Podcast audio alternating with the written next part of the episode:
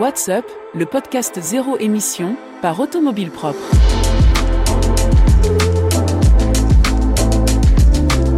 Le prix des batteries de voitures électriques divisé par 10 en 10 ans et ça continue. Pour la première fois en Europe, les ventes de véhicules électriques dépassent celles des voitures diesel. Tous les prix et prestations de la nouvelle Citroën C3 électrique enfin dévoilés. La conduite autonome de Tesla, une histoire sans fin mais toujours pas au point. Et enfin Volkswagen qui brade ses voitures en Chine, ou en tout cas qui les vend trop cher en Europe. Voilà pour les grands titres de l'actualité sur la voiture électrique cette semaine. Mais ce n'est pas tout, nous retrouverons aussi l'essai de la semaine, l'interview de la semaine et les questions de nos auditeurs, elles sont nombreuses cette semaine.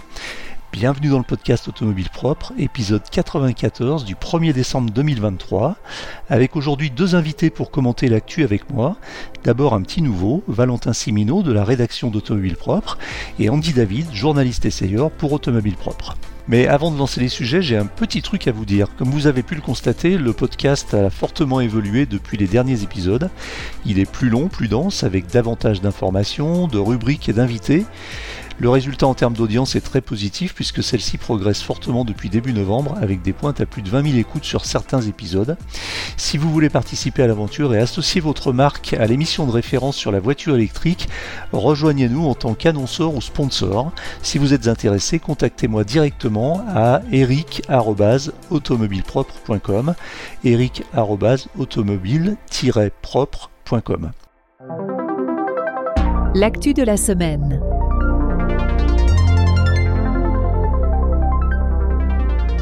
Bonjour Valentin. Salut Eric.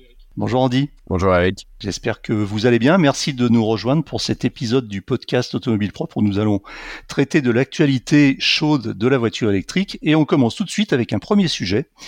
Euh, une étude de Goldman Sachs qui annonce la fin des voitures électriques hors de prix, Valentin. Bah oui, tout à fait. Alors on sait que le, le prix des voitures électriques dépend beaucoup du prix euh, des batteries, euh, qui est souvent assez conséquent. Euh, donc cette étude, effectivement, annonce une baisse des prix euh, des batteries, notamment une baisse des prix du kilowattheure. Pour reprendre quelques chiffres, ça va permettre de, donner un petit peu de contexte à nos auditeurs. Il y a une dizaine d'années, le kilowattheure pour une batterie de, voiture électrique, ça valait environ 950 euros, ce qui était extrêmement cher. Euh, c'est pour ça d'ailleurs que c'était des, des, toutes petites batteries euh, à l'époque. Aujourd'hui, on est plutôt aux alentours des 130-140 euros le, le kilowattheure. Et là, l'étude en question annonce une, baisse de 40% d'ici 2025, donc plutôt aux alentours des 90 euros. Je dis pas de bêtises, ouais, c'est ça, 90 euros le, le kilowattheure. Donc là, ça commence à, devenir vraiment très intéressant.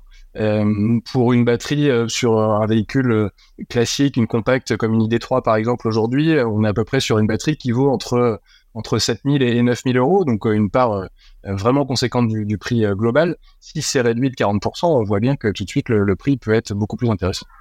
Ouais, c'est sûr que sur une voiture qui aurait une batterie, une voiture moyenne avec une batterie de 50 kWh, on est, euh, on serait sur euh, 4500 euros la batterie. Donc effectivement, c'est un, un, une baisse significative. Alors c'est une, une étude de Goldman Sachs qui, est, qui est fondée sur, euh, sur des projections un peu linéaires hein, en fonction de ce qui s'est passé sur les dernières années, c'est ça? Ouais, tout à fait ce qui s'est passé d'ailleurs, c'est que il y a une première baisse qui avait commencé à s'amorcer à partir de 2019. Euh, ouais. Mais on a vu qu'il y avait une, une, nouvelle hausse des prix, notamment à cause du, du, coût des matières premières qui était reparti à partir de 2022. Et là, on est sur une deuxième baisse, euh, qui, a priori, en tout cas d'après l'étude en question, devrait être plus linéaire et plus euh, plus plus conséquente.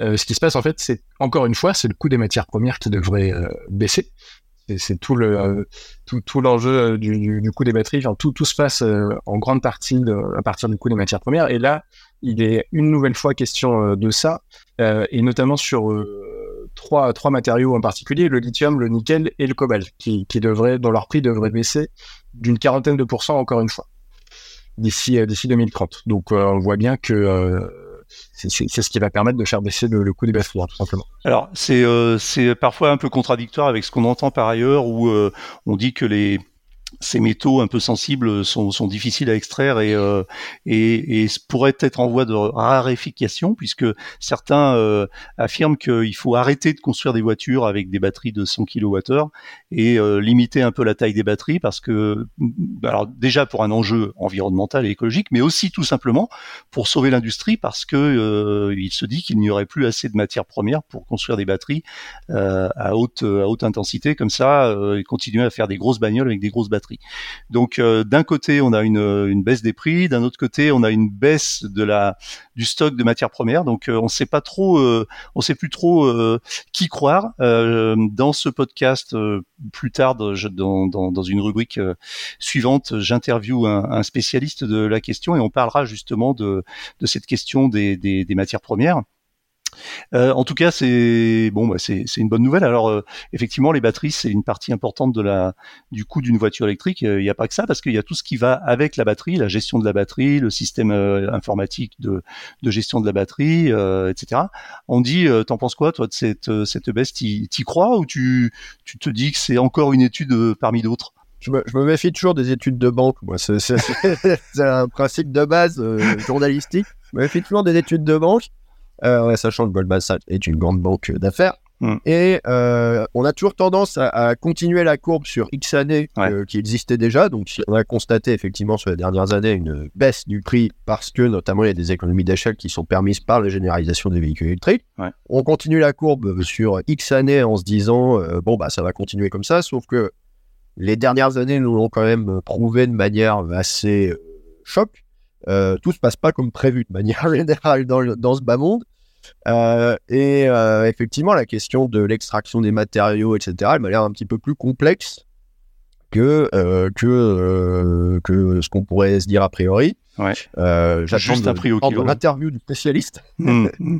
Mais voilà, je, je, si c'est si une bonne nouvelle pour le véhicule électrique et pour la popularisation de ces véhicules, je, je suis très preneur.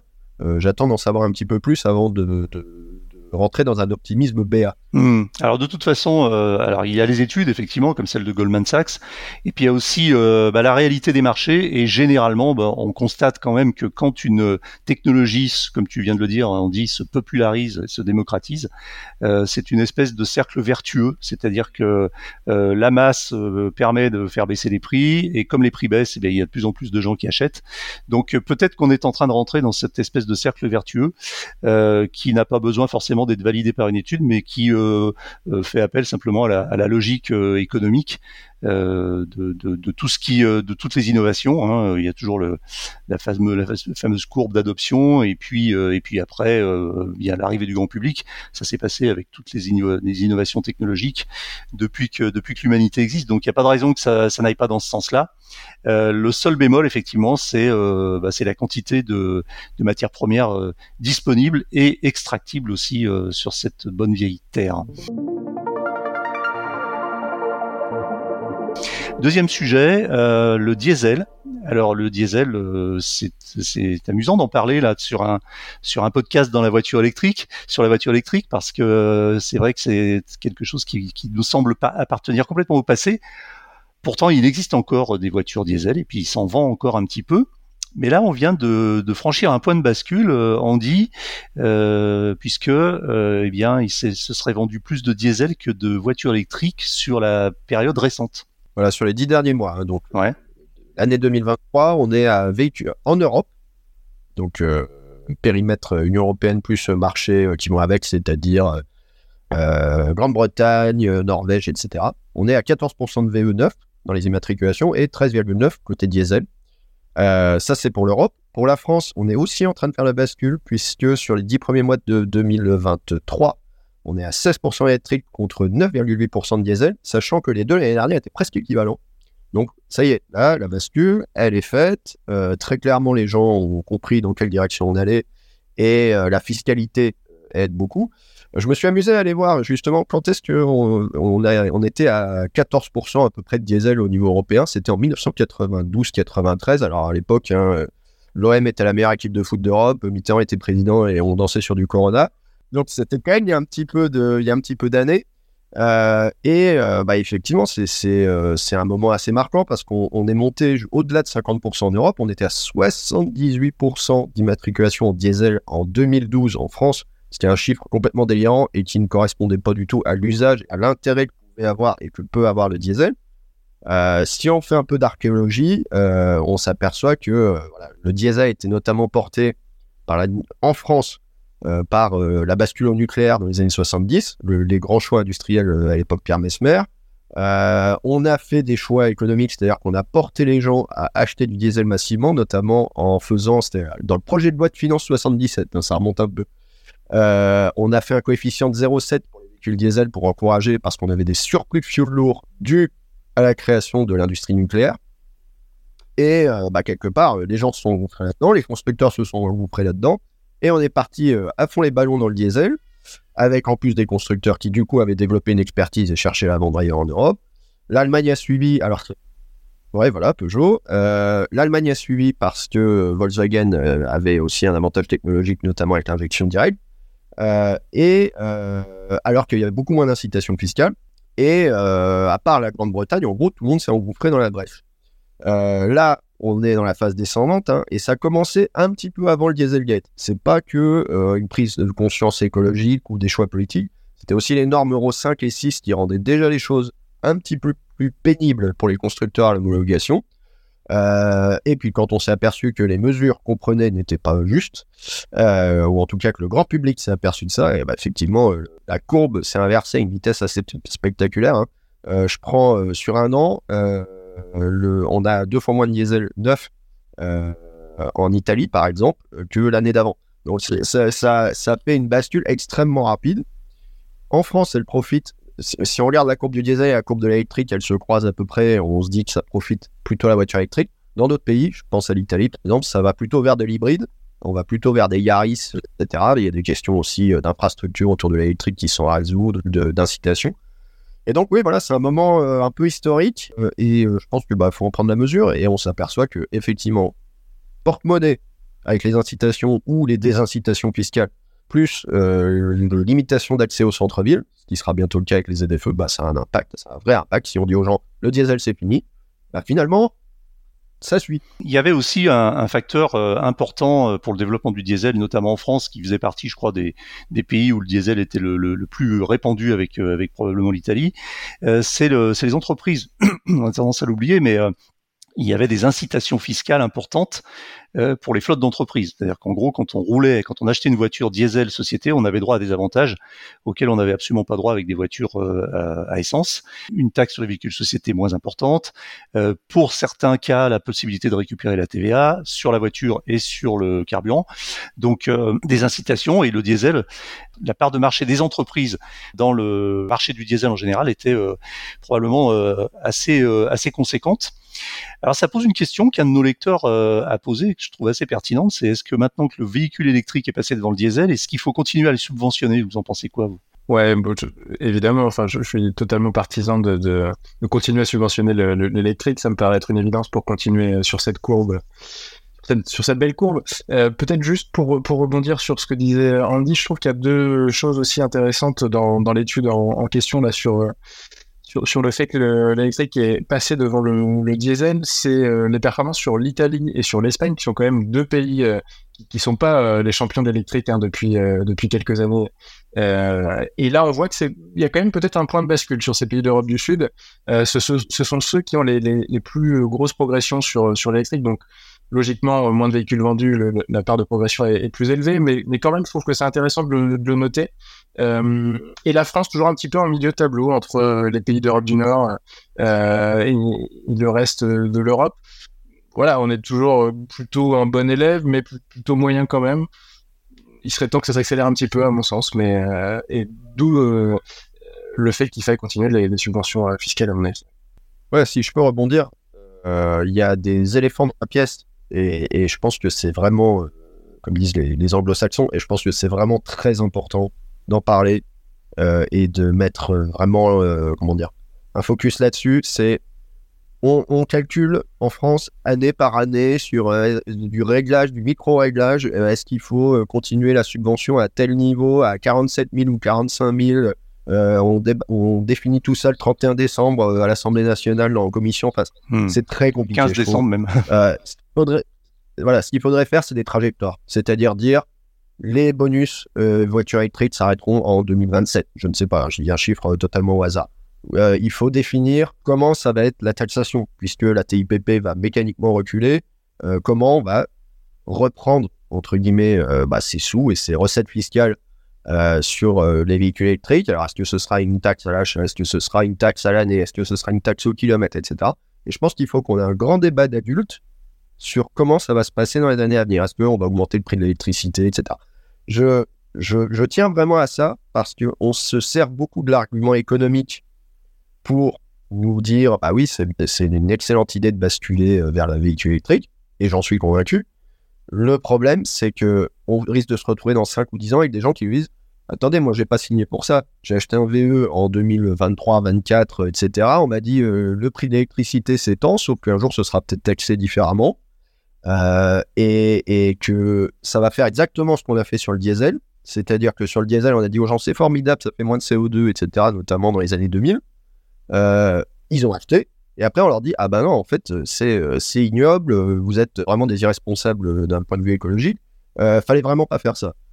Je pense qu'il faut déjà commencer à penser à nos messages par rapport aux incitations et par rapport à la fiscalité autour de véhicules électriques. Et je pense que vraiment, ça c'est important, notamment pour qu'on continue à avoir confiance dans cette filière et qu'on continue à avoir confiance aussi dans nos politiques. On sait que, voilà, aujourd'hui, on est dans une période où gouverner est un art difficile. Et je pense qu'on ne peut pas mentir sur ces questions. En fait, ce que tu, ce que tu pointes, Andy, c'est un peu une, gestion à la petite semaine de, de, de, la transition énergétique et notamment de la transition automobile vers l'électrique. Et tu appelles de tes voeux des politiciens ou des politiques des politiques plutôt qui seraient euh, qui, qui auraient une vision à long terme avec comme tu le dis euh, euh, des étapes clairement euh, indiqué euh, et une vraie trajectoire. Donc euh, des, des, vrais hommes politiques, quoi, avec une vraie vision. Je suis pas sûr qu'on en ait encore. Je, enfin, je sais pas. Je, je me posais parfois un peu la question, mais bon, c'est un, c'est un autre, c'est un autre débat.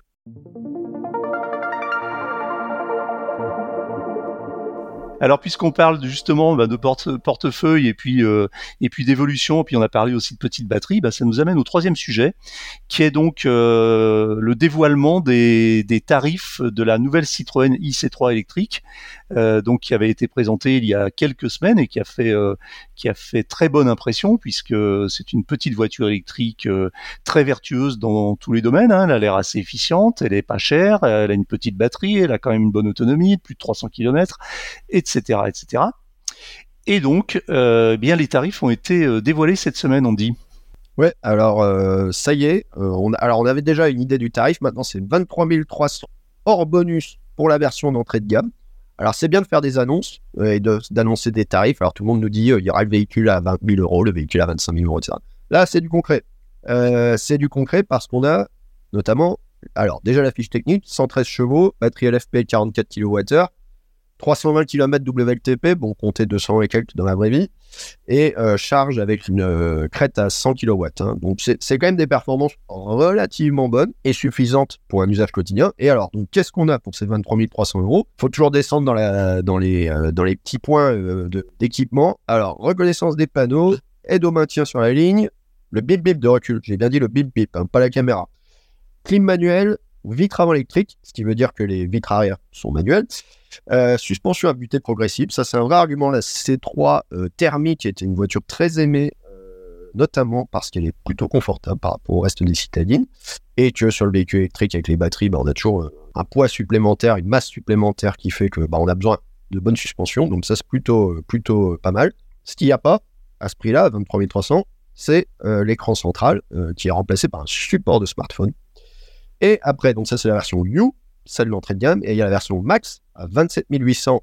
Là aussi, on est hors euh, bonus. Euh, on ne connaît pas encore, bah voilà, on parlait de gestion euh, à vue. On ne connaît pas encore le bonus 2024, donc on est fin novembre. Ça pose, un certain nombre de problèmes. donc la version max, jante 17 pouces, barre de toit, écran tactile 10,25, donc c'est plutôt un petit écran hein, qui va s'insérer sur la, la, planche de bord. Les sièges confort, là aussi, on parlait du confort. banquette 60-40, clim auto, recharge sans fil euh, téléphone et des vitres arrière électriques. Donc ça, voilà, c'est le pack et je trouve que c'est plutôt compétitif et ça la ramène euh, sur des niveaux de citadine hybride. Je prends une Clio hybride, on est à peu près dans les prix voisins. Alors une Clio, elle est un peu plus polyvalente, un peu plus confortable, il y a un petit peu plus d'équipement, mais finalement, l'offre d'entrée de gamme électrique, elle commence à ressembler à ce qu'on avait l'habitude autour des citadines euh, conventionnelles thermiques ou hybrides, et je pense que ça, c'est plutôt un bon point. Euh, j'en profite parce que dans le monde euh, des fans du VE, on n'aime pas beaucoup Carlos Tavares. Faut quand même dire que voilà, il a, là, il nous a sorti quelque chose du chapeau qui est très intéressant. On sait que le patron de Citroën, c'est Thierry Koskas. Thierry Koskas, c'était le père de la Zoé, euh, puisqu'il a été débauché euh, de chez Renault. Euh, ce qui me permet d'ailleurs de, faire un petit tacle justement du côté de chez Renault, c'est qu'on a abandonné la pauvre Zoé au milieu du guet pour faire la Renault 5. Euh, je pense que notre brave Zoé, avec sa plateforme éprouvée et quelques petites modernisations, elle pouvait encore nous faire des, belle performance et populariser l'électrique. Simplement, on l'a abandonné. Ces dernières années, elle était commercialisée à 36 000 euros, ce qui est quand même pour une citadine un petit peu gonflée. Et bah, va falloir répliquer parce que c'est mieux qu'une Spring, largement mieux qu'une Spring à prix pas si élevé par rapport à la Dacia, qui propose nettement moins, 65 hein, chevaux, 27 kWh de batterie, beaucoup moins d'autonomie, beaucoup moins de confort. Donc, du côté de Renault, alors, la Twingo, on va voir, mais ça sera pas tout de suite, tout de suite, la Twingo. Euh, pareil, chez Volkswagen, il y a l'idée to All qui est euh, euh, dans les tuyaux. Il y a la Panda chez Fiat qui sera sur la même base que cette IC3. Donc ça y est, les citadines électriques arrivent. Carlos Tavares va appuyer sur le bouton. En peinture, on appelle ça un repentir. C'est le moment où on dit bon, bah finalement, on était un peu sceptique sur la voiture populaire électrique. Bon, on va quand même y aller parce qu'il faut. C'est le signe, comme tu viens de dire, que peut-être le signal de départ des, des, des, voitures, euh, des voitures électriques avec 300 km d'autonomie et, euh, et, aux alentours de 20 000 euros, voire moins, euh, bonus déduit. Donc euh, c'est un c'est un bon signal et c'est peut-être un, une vraie encore là encore une fois on a parlé du diesel avant on a parlé des prix qui baissaient euh, des prix des matières premières et là c'est un vrai signal aussi de la popularisation peut-être et de la démocratisation euh, des voitures électriques. Quand on parle de la de l'autonomie WLTP alors effectivement on annonce 320 km pour la pour la Citroën IC3 et puis on dit, comme tu l'as dit, on dit, on dit souvent, bon, bah, ok, on, on, sait le, le, WLTP, vous, on enlève, on enlève entre 20 et 30 dans la vraie vie, voire plus. C'est pas toujours vrai non plus parce que le, le, le WLTP tient compte d'une d'un mode de, de, conduite euh, que l'on a finalement de plus en plus souvent, puisqu'on roule quand même de moins en moins vite. On fait du périurbain, on fait de l'urbain, et dans ces conditions-là, avec une voiture qui est annoncée aux alentours de 300-320 km, si on fait de la ville, du périurbain et un peu de route, sachant que la plupart des routes sont limitées à 80 et 90 km heure, on peut atteindre ces 320 km. C'est-à-dire que le WLTP correspond à ce mode de conduite. Bien sûr, il correspond pas, il correspond pas du tout à euh, charbonner à 130, 140 sur l'autoroute euh, par moins 5 degrés. Là, euh, effectivement, on n'y sera pas du tout. Mais d'une façon générale, aujourd'hui, si on sait, si on a un peu l'habitude de conduire et de faire de l'éco-conduite en voiture électrique, on, on, est finalement pas très loin des, des chiffres du WLTP. Valentin, ça t'inspire cette, cette nouvelle C3 C'est, tu y crois? Je trouve que c'est une super nouvelle et, que c'est d'autant plus symbolique que ce soit euh, qui, lance la, marche un petit peu, euh, qui, donne la, marche à suivre un petit peu sur le, le modèle, euh, sur les citadines, pardon. Euh, ça va mettre la pression hein, clairement sur sur les autres constructeurs. Tu, tu les citais, Andy, sur sur Renault, sur sur le groupe Volkswagen et, et les autres. Il y a de fortes attentes. Faudra faudra voir exactement ce que ça vaut. Sur, les routes, mais effectivement, c'est hyper prometteur. Et euh, ce ticket d'entrée en dessous des, des 25 000 euros, euh, ouais, c'est une super. Très bien, bah écoutez, on va on va suivre ça de près. Alors la sortie, c'est quoi? C'est printemps printemps euh, printemps 2024.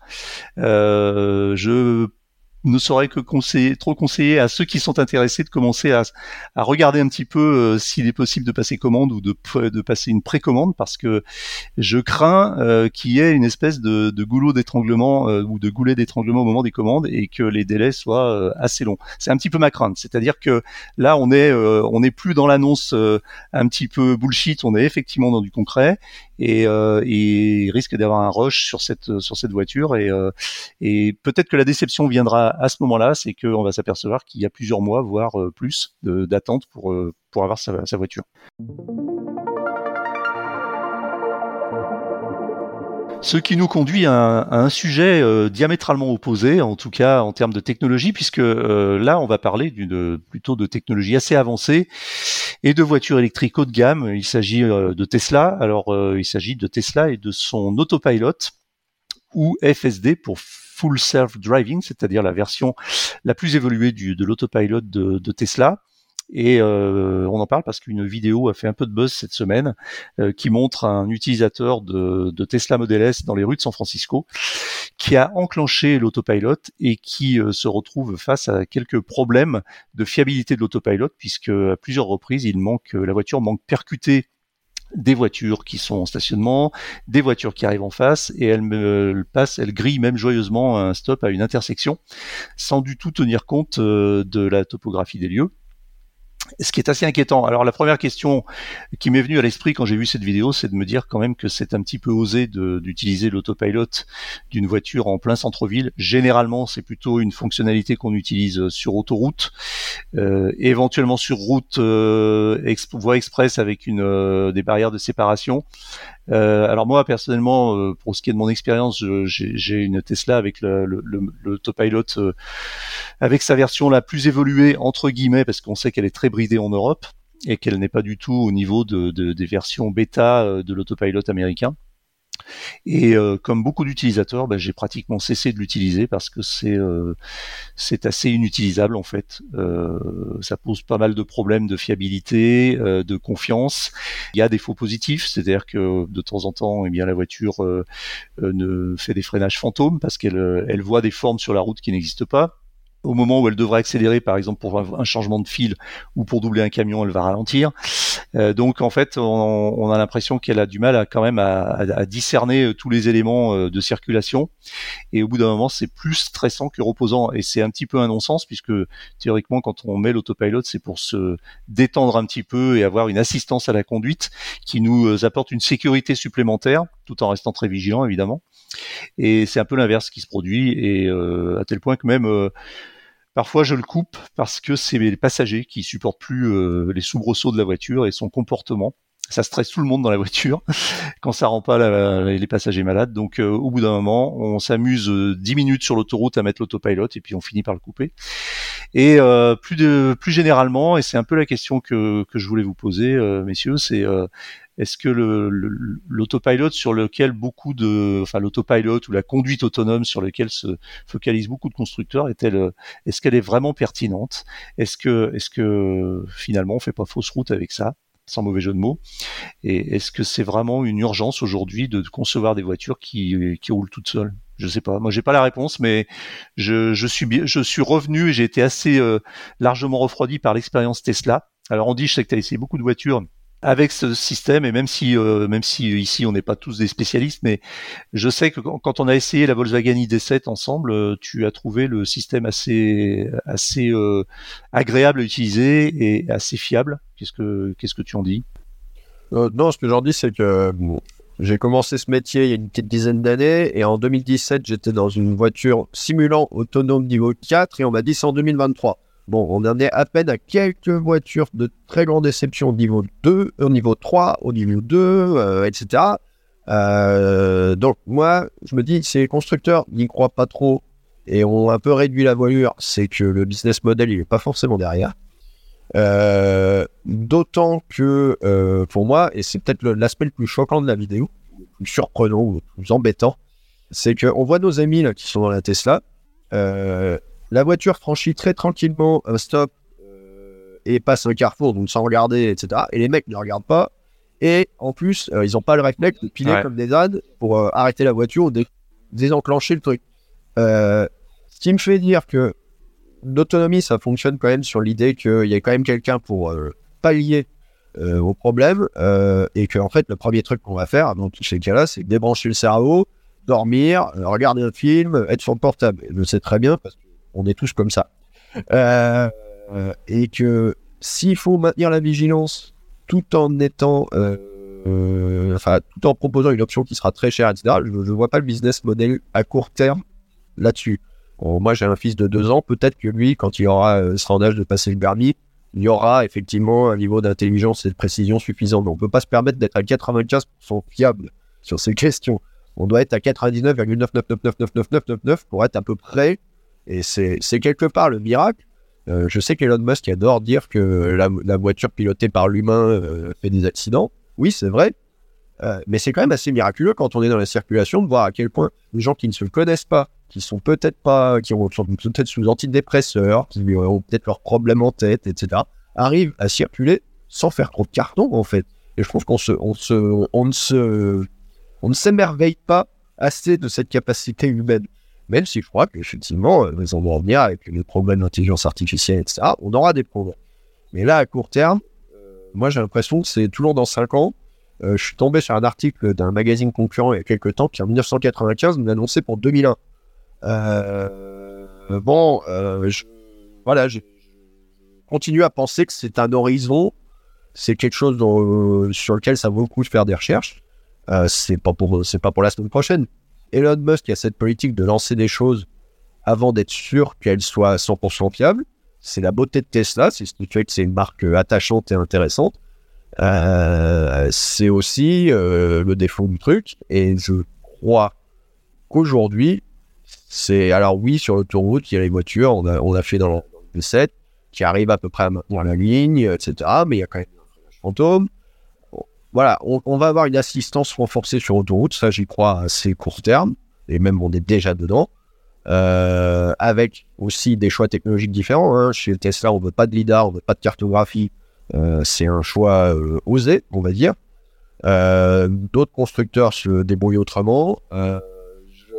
Voilà, je pense qu'on va vers un horizon assez rapide, des autoroutières et des longs trajets assistés la full autonomie, c'est un truc pour moi qui reste lointain. Alors ça, ça, ça peut apporter une sécurité supplémentaire, notamment en cas de somnolence sur l'autoroute, puisque la voiture va vous prévenir, elle va être vigilante pour vous, elle va vous dire de reprendre le volant, elle va, elle va biper, elle va couiner pour vous réveiller, et puis si jamais euh, tout ça ne se produit pas, eh bien elle va finir par euh, se mettre sur le bas côté, s'arrêter de façon euh, autonome et relativement intelligente pour éviter un accident. Donc en cas de somnolence, bon, le premier conseil en cas de somnolence, c'est quand même de s'arrêter, de voilà. Mais si jamais on est saisi de somnolence entre deux, euh, deux aires de, de, de service ou d'un malaise, la voiture peut gérer. Donc ça, ça peut sauver des vies c'est à peu près un cas, c'est un cas extrême. Euh, après, l'usage au quotidien, je, effectivement, je, je, ne vois pas bien. En ville, pour l'instant, pour moi, c'est totalement exclu. Euh, à part ma Tesla qui me prévient qu'il y a un feu rouge et qui sonne quand le feu passe au vert, c'est sympathique, mais euh, mais c'est pas ça qui va faire vraiment. Euh, oui, c'est pas mal, mais bon, c'est pas une grande grande évolution. Et d'une façon plus générale, d'ailleurs, ça rassure un peu aussi, mais c'est un autre sujet sur l'intelligence artificielle, puisque aujourd'hui, bon, on se pose beaucoup de questions sur euh, la prééminence de l'intelligence artificielle et sur la possibilité qu'elle pourrait prendre euh, le pas sur l'intelligence humaine, on voit dans des cas d'usage très spécifiques comme celui de la voiture électrique et de la, la voiture autonome qu'on en est encore très loin et qu'une voiture sera encore très très loin de pouvoir euh, émuler euh, les capacités cognitives d'un être humain, comme tu le disais tout à l'heure, Andy. Valentin, tu as une, opinion là-dessus? Ouais, je partage vos, avis à tous les deux. Je pense qu'il n'y a pas d'urgence sur le, sujet de la conduite autonome. en revanche, c'est à mon sens quand même la continuité euh, logique euh, du modèle euh, automobile, arriver à, un modèle conduite autonome, tu disais, à, à, plus de 90% de, sûreté et de fiabilité, oui, ça me paraît être un modèle vers lequel il faut tendre dans, les prochaines années. En revanche, on est encore très très loin. ça donne envie aussi de rebondir sur, ces initiatives aux États-Unis, notamment que ce soit Waymo, la filiale de, Alphabet ou euh, Cruise euh, à San Francisco. C'est des initiatives de véhicules autopartagés en conduite autonome euh, qui ont été plutôt d'ailleurs rétrogradées là, au cours des derniers mois. La flotte de Cruise, enfin, l'État de Californie a demandé à Cruise de réduire sa flotte par deux à San Francisco. C'était eu trop d'accidents parce que ça crée trop de, trop de trafic dans la ville. ça montre bien qu'on n'est vraiment pas du tout prêt sur le sujet. Alors comme euh, je conclurai avec ça, comme disait euh, un lecteur euh, d'automobile propre dans les commentaires, j'ai trouvé ça très intéressant. Il disait quand on parle des freins d'une voiture, on s'attend pas à ce qu'ils soient fiables à 99%, c'est-à-dire que vous freinez 99 fois, puis une fois ça freine pas. Ah, bah, voilà, donc la conduite autonome c'est un peu pareil, ça doit être c'est 100% ou rien. Voilà. Dernier sujet, messieurs, euh, la Volkswagen ID7. Alors on en a déjà parlé, notamment avec Andy, et Andy a fait un, essai complet de la voiture qui a été publié sur euh, sur Automobile Propre il y a deux semaines. Et, euh, et donc on connaît les tarifs de la voiture en, France, en Europe, en tout cas en France. Ils sont pas donnés, hein, puisque c'est une voiture, euh, une berline un petit peu luxueuse, en tout cas statutaire, avec des tarifs qui commencent au-delà de 60 000 euros. Et puis là, on vient de découvrir les tarifs en Chine. Et c'est la douche froide, Valentin. bon, alors effectivement, vous connaissez mieux la voiture que moi, vous l'avez prise en main. moi non, mais j'ai effectivement vu les tarifs sur le marché chinois et ça a de quoi choquer. Hein. Clairement, pour te faire une, une, une 7 en Chine, Aujourd'hui, il faudra débourser 30 400 euros, c'est-à-dire plus de deux fois moins euh, que ce qu'il faut dépenser euh, pour, pour se l'offrir en Europe. Donc, l'écart est monstrueux là. Enfin, je pense que le, on va, on va, pendant, pendant ce podcast, mais euh, il y a très peu de raisons qui expliquent en fait cet, écart de prix. Effectivement, le véhicule n'est pas produit au même endroit il est produit en Europe, en Allemagne, il me semble, pour, pour avoir sur occidental, donc celle qui va être distribuée sur le marché européen et américain. Elle est évidemment produite en Chine pour, pour celle qui sera distribuée sur le marché chinois. ok, ça, ça peut expliquer un écart de prix, peut-être pas une simple double.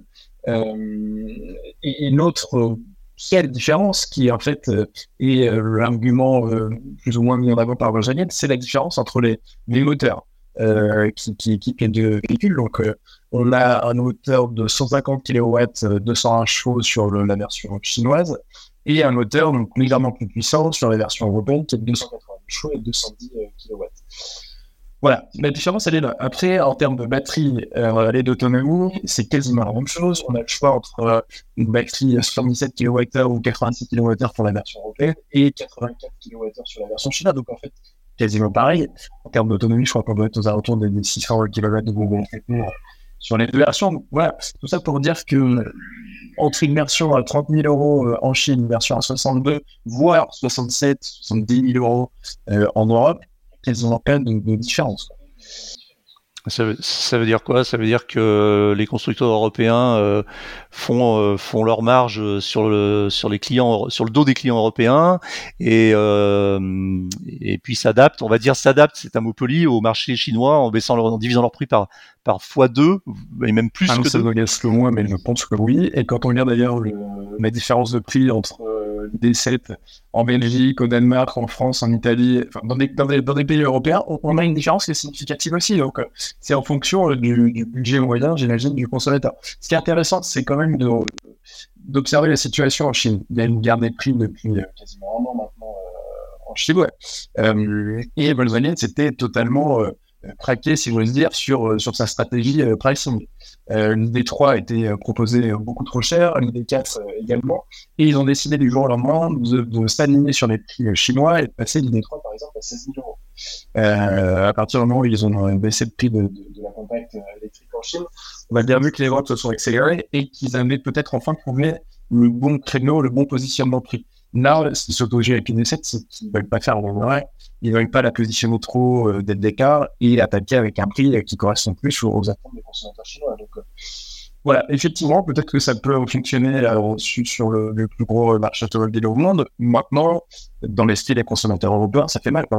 Alors le risque avec cette stratégie, c'est que Volkswagen soit un petit peu euh, au milieu du guet entre deux, eaux, c'est-à-dire euh, qu'ils n'arrivent pas à vendre la voiture en Europe parce qu'elle est trop chère et que le, les clients européens en plus ne sont pas friands de berline et qu'ils n'arrivent pas à la vendre en Chine non plus parce que les Chinois aujourd'hui ont une offre très importante en voiture chinoise, qu'ils ont ce côté aussi un peu patriotique qui fait qu'ils vont peut-être préférer acheter chinois et que d'autre part les voitures européennes, y compris les allemandes et peut-être même surtout les allemandes, font moins rêver euh, en Chine qu'à une époque.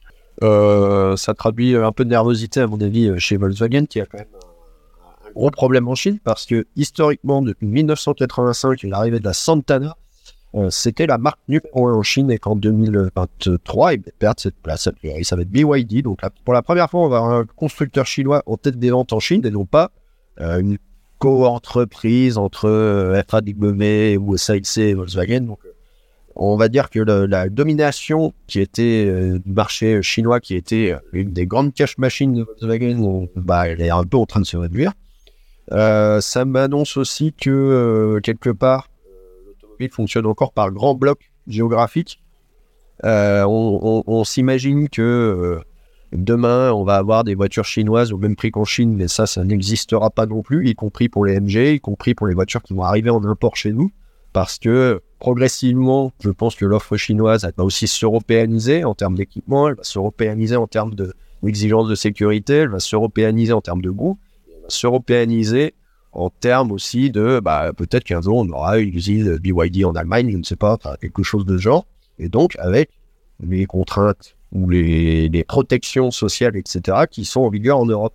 Donc, ça va faire augmenter mécaniquement le prix des voitures et elles seront moins compétitives que ce qu'on s'imagine là aujourd'hui.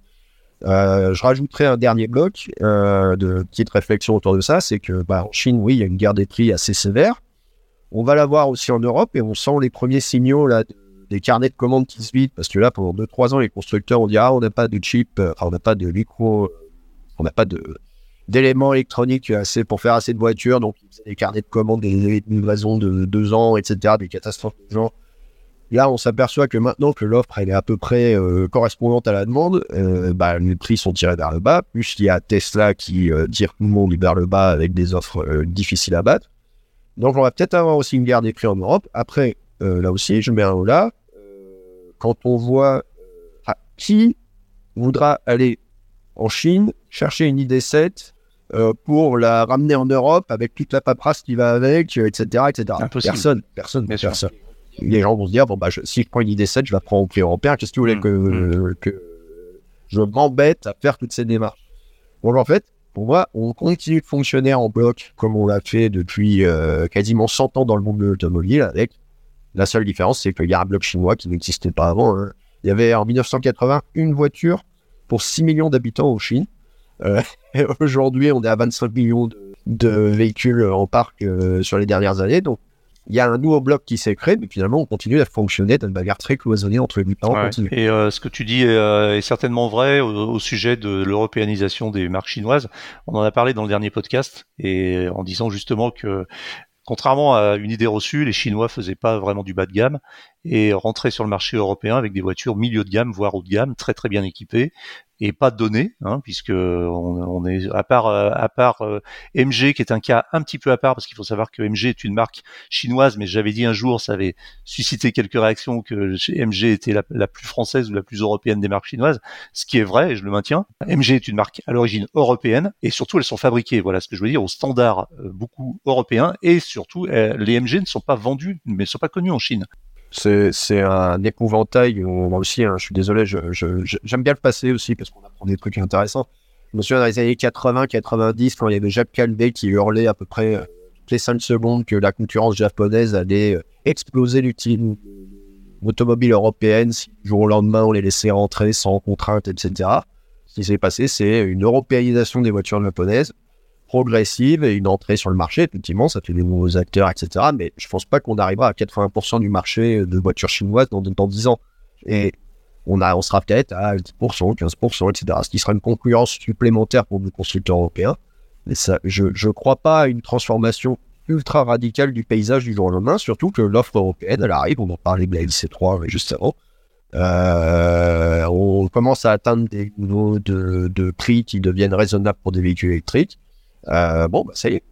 Finalement, euh, les choses se mélangent. Voilà, je dirais ça comme ça une autre, un autre élément, alors c'est un élément un peu plus spécifique euh, de, de, de connaisseurs, mais euh, euh, j'ai euh, donc un, des intervenants sur le podcast, Jean-Christophe Gignac de la chaîne IVI, qui m'a interpellé récemment justement quand on parlait des voitures chinoises, en me disant qu'il avait lui eu l'occasion d'essayer des, des voitures chinoises, et notamment une BYD récemment, et qu'il n'était pas du tout impressionné par, la, par la voiture, notamment par ses qualités routières, et par sa vitesse de charge, etc., etc., et qu'il fallait pas trop trop fantasmer sur sa sur la sur le, danger des voitures chinoises parce que finalement, alors on peut pas généraliser non plus, mais non, bah justement, enfin, j'ai eu exactement la même impression. Hein. J'ai conduit la BYD Dolphin.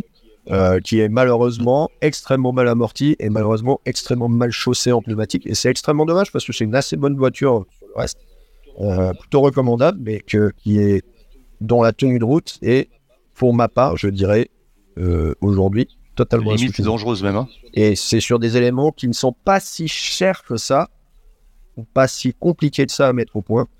Après, je, vu la vitesse où va BYD, je pense que dans un an, c'est corrigé. Et, et là, la voiture sera vraiment compétitive. Mais au lancement, ça n'a, pour moi, c'était très insuffisant. Très bien. Merci beaucoup, messieurs, pour ce récap de l'actualité de la semaine sur la voiture électrique. L'interview de la semaine. Après une levée de fonds record de 250 millions d'euros au printemps 2023, l'opérateur et réseau de recharge DriveEco continue son expansion en France et en Europe. L'occasion de faire le point avec son CEO, Yon Léo Albas. Bonjour Yon Léo Albas. Bonjour. Vous êtes PDG de DriveEco, euh, l'un des leaders français euh, de la recharge de voitures électriques. Euh, est-ce que vous pouvez nous en dire un peu plus sur l'entreprise DriveEco pour commencer? Oui, déjà merci beaucoup pour l'invitation. Euh, ravi d'être avec vous aujourd'hui. Euh, donc DriveEco, c'est le pionnier français de la recharge des véhicules. On est actif dans cette industrie depuis 2010, euh, donc ça fait plus de 13 ans. Et notre mission est de rendre accessible à tous la mobilité électrique. Euh, notre mission, c'est de construire une, une, société plus écologique à travers la décarbonation des transports. Et hum, c'est pour ça que nous, on propose l'expérience la plus simple. Euh, nous mettons à disposition en développant les réseaux les plus fiables et nous fournissons une énergie, énergie renouvelable aux véhicules électriques. Donc, nous sommes à la fois investisseurs et opérateurs des stations de recharge et, et ensuite contribuer à améliorer le quotidien des Français et des Européens en accélérant, accélérant le déploiement des infrastructures de recharge électrique pour faire la transition depuis les véhicules thermiques vers les véhicules électriques euh, décarbonés euh, le plus fluide et le plus euh, rapide possible ce qui s'inscrit euh, déjà dans les objectifs euh, euh, fixés par l'Union européenne, notamment le cadre Fit for 55. Euh, et bien sûr, euh, notre volonté, c'est de travailler euh, pour les conducteurs de véhicules électriques, pour les personnes qui tous les jours doivent utiliser un véhicule pour se déplacer. Et aujourd'hui, aujourd'hui à peu près 1,4 million de véhicules électriques hybrides rechargeables en France. Notre volonté, c'est déjà de s'adresser à eux avec des solutions euh, économiques et simples au niveau de la recharge. Et après, bien sûr, sur le reste euh, euh, des personnes qui n'ont pas encore fait la transition, de les, les accompagner avec l'éducation et avec des, un réseau rassurant qui s'inscrit dans leur quotidien et que, voilà, justement, que la recharge ne devient pas un point de, de friction, mais justement quelque chose de fluide et, et agréable au passage à l'électrique. Combien, euh, combien de, de, salariés chez DriveEco aujourd'hui? Euh, donc effectivement, dans quelques chiffres sous DriveEco, donc en termes de salariés, on est à 120 euh, aujourd'hui. Euh, on a des bureaux dans toutes les grandes villes de, de France, donc le siège à Paris, on est à Lyon, à Toulouse, Nantes, à Marseille, à Strasbourg. et on a une volonté d'aller aussi au-delà des frontières françaises. Donc, on, va ouvrir euh, trois pays aujourd'hui, enfin, cette année, donc euh, la Belgique, euh, l'Italie et l'Espagne. en termes de, de chiffre d'affaires, donc l'année dernière, on était sur 25 millions de chiffre d'affaires. et on est une entreprise rentable depuis 2019. donc, ça fait plusieurs années qu'on a prouvé que d'être un acteur de la recharge électrique et pas seulement au choix on va dire, écologique pour euh, travailler dans une mission qui, je considère très noble, mais qui est quand même l'enjeu de l'humanité, c'est comment est-ce qu'on fait mieux euh, demain euh, avec, avec la pollution et tout le carbone et tous les problèmes que ça engendre, mais aussi qu'on peut le faire de façon financièrement rentable, qui est in fine très important si on veut construire quelque chose sur le long terme. Vous êtes pionnier sur le, sur le secteur, hein, comme vous l'avez annoncé. La société a été créée il y a plus de dix ans, je crois, en 2010. Oui. Euh, comment vous est venue l'idée? Je crois qu'il y a une, une, anecdote assez, euh, assez amusante euh, sur ce point. Oui, effectivement, il y, a, il y, a, une petite histoire que je raconte euh, chaque fois parce que effectivement, c'était le déclic pour moi. En, fait, je dois revenir un, un, petit peu sur mon expérience professionnelle. Donc, ouais. moi, je viens du monde de, de l'énergie, notamment photovoltaïque. Et, et, en travaillant sur euh, deux, enfin entre deux, en me déplaçant entre deux centrales photovoltaïques, euh, vous savez, sont toujours des, à des endroits assez euh, euh lointains, euh, euh, dans les montagnes ou des gens ou, ou des, des, endroits comme ça. Donc, en me déplaçant ouais. d'une centrale, voilà, isolée d'une centrale à l'autre. À l'époque, il n'y avait pas de véhicules électriques, il y avait quasiment pas de bornes non plus. Et, et justement, j'ai conduisais un véhicule, on va dire, euh, traditionnel, thermique, et je suis tombé en panne. Donc, il faut savoir déjà, une centrale photovoltaïque produit énormément d'énergie. Donc, j'avais déjà des, beaucoup d'énergie à un endroit. J'allais vers un autre endroit, on produit pareil, énormément d'énergie, et me voici immobilisé à cause de manque d'énergie finale. euh, donc, déjà, le, le, euh, le pétrole, euh, c'est mal qu'on en a, c'est encore pire qu'on n'en a pas parce qu'on est bloqué sur la route. Et, et c'est là où ça, m'est venu l'idée, mais est-ce qu'on peut du coup finalement combiner euh, la mobilité avec une autre source d'énergie qui est pour le coup disponible partout? Donc, euh, il, faut, il faut quand même rappeler que le réseau électrique est disponible partout, dans nos maisons, dans, les, dans nos bureaux, dans les, dans les supermarchés, de partout. Et euh, justement, cette, cette nouvelle technologie qui nous permet aussi de décarboner la mobilité. Hmm. Et c'est là où Drive Eco est né comme un projet de, à l'époque, c'était un projet de recherche et développement on visait justement à, faire en sorte de travailler sur l'ensemble des chaînes de valeur, donc depuis la production de l'énergie jusqu'au déplacement des véhicules, pour créer une plateforme technologique complète qui permet d'accompagner euh, euh, les citoyens dans la transition euh, vers l'électrique. Vos lieux d'implantation, c'est quoi euh, C'est sur les routes, les autoroutes, sur les parkings de, supermarchés? Vous, visez plutôt la recharge au débit pendant un, trajet ou plutôt ce qu'on appelle la recharge d'opportunité ou la recharge en temps masqué, c'est-à-dire on recharge pendant qu'on fait autre chose? Alors on vise les, on vise les deux. Euh, en fait, notre segment, c'est la recharge du quotidien. Donc le quotidien, c'est quoi? C'est on se réveille le matin, euh, on va au bureau, ou on va euh, acheter dans un supermarché ou un hôtel. Euh, donc c'est ça les secteurs qu'on vise. Donc on est très présent dans justement dans les magasins agroalimentaires, dans d'autres sites retail comme le mobilier, etc. On est présent aussi dans les parkings d'entreprises, dans les parkings des cinémas, des hôtels. Donc, tout ce qui est une recharge qu'on fait euh, en dehors de la maison, euh, euh, on est présent. Quelle est la puissance typique de vos bornes?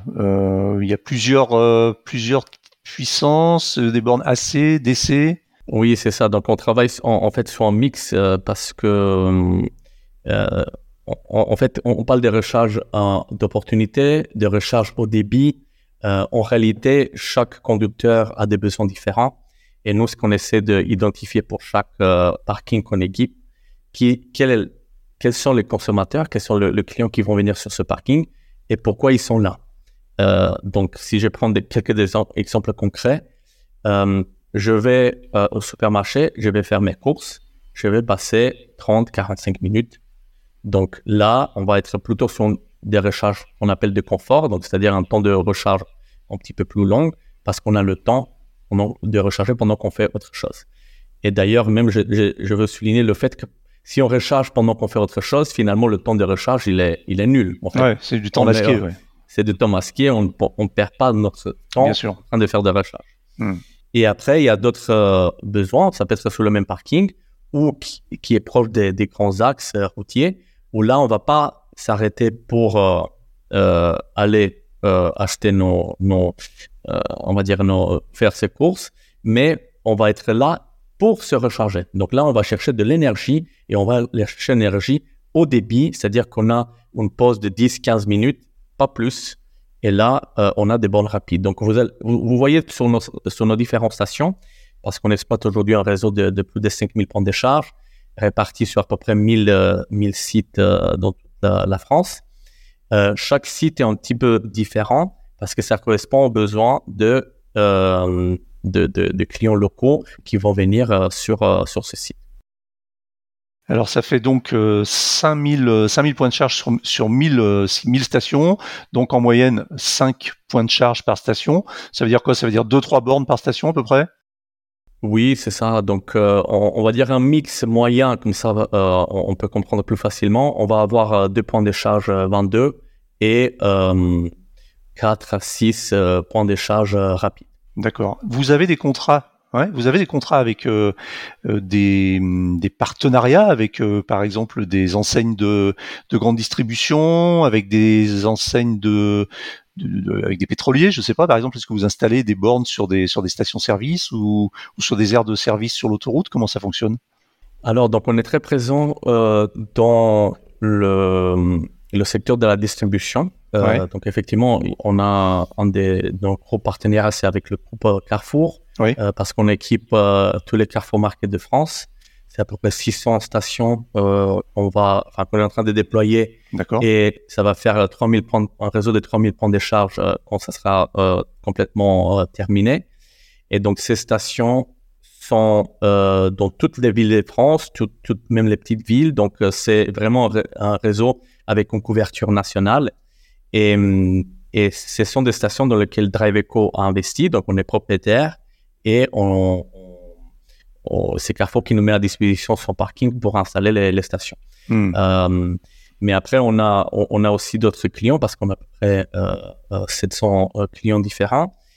on a des clients de type concession automobile, on a des, des bureaux, on est le partenaire par exemple des Airbus pour équiper leur site pour le besoin de, de recharge de leurs salariés. D'accord. on est dans d'autres groupes type Laurent Merlin, Boulanger, Darty, voilà. Donc, il y a, il y a voilà, c'est très, très mixte les, les, sites sur lesquels vous allez trouver des, des bornes Drive alors c'est intéressant ce que vous dites au sujet de vos clients comme Airbus par exemple.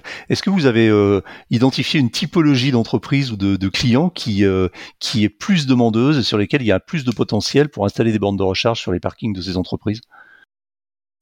Euh, Alors c'est plus en philosophie de on, va dire, euh, de gouvernance. Euh, en, fait, c'est toutes ces entreprises sont assez avancées dans leurs critères ESG, donc environnement social et gouvernance, et ils ont une forte volonté de baisser leur empreinte carbone de leur parc automobile et même, de, leur ensemble global. Et donc, ce sont les entreprises qui sont plus en avance sur la question de, la recharge électrique. Et donc, c'est ces entreprises-là qui ont déjà franchi le pas. Euh, mais on voit qu'il y a une volonté, euh, on dire globale de la part de, tous, euh, donc les politiques à tous les niveaux, euh, aussi les citoyens, aussi les, conducteurs, finalement les automobilistes qui eux, euh, c'est le client. Donc il faut qu'on écoute euh, d'abord le client, qu'est-ce qu'il cherche comme solution de mobilité. Mais on voit qu'aujourd'hui, il y a une direction et une route qui est tracée, qui est claire. Euh, il faut décarboner les mobilités, il faut qu'on passe à l'électrique. Euh, en 2035, d'ailleurs, on ne pourra acheter que de l'électrique si on veut des véhicules neufs. Donc, on voit très bien le chemin dans lequel euh, on, est, enfin, qui est tracé devant nous. Maintenant, ce qui fait la différence, c'est euh, déjà la volonté de la part de nos de, des propriétaires fonciers à s'équiper en station, et ensuite la vitesse d'exécution. Donc, j'insiste euh, bien sous le mot, c'est l'exécution qui va faire la différence. Est-ce qu'on est capable de concevoir des stations euh, robustes qui correspondent aux besoins de chaque euh, citoyen, de chaque client? Est-ce que ces stations, ils sont au bon prix? Euh, Ça, c'est très important, que l'énergie qui est vendue aux véhicules électriques, il est au bon prix.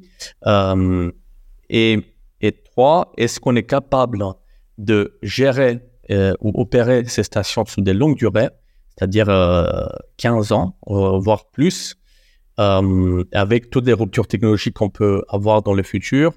D'ailleurs, on a vu la, rupture technologique. Il y a quelques années, on parlait même pas des bornes ultra rapides ou, 150 kW. Aujourd'hui, c'est une technologie qui est complètement maîtrisée.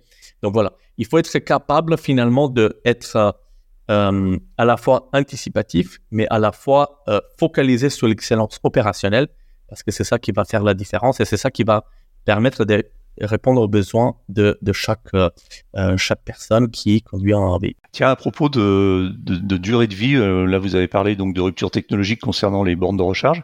Est-ce que vous avez maintenant assez de recul pour euh, évaluer la durée de vie d'une borne de recharge Ça se remplace ou ça se maintient au bout de combien de temps une, une borne de recharge? Est-ce qu'elle a une obsolescence? Est-ce qu'à un moment il faut l'enlever, la, la recycler et en installer une nouvelle?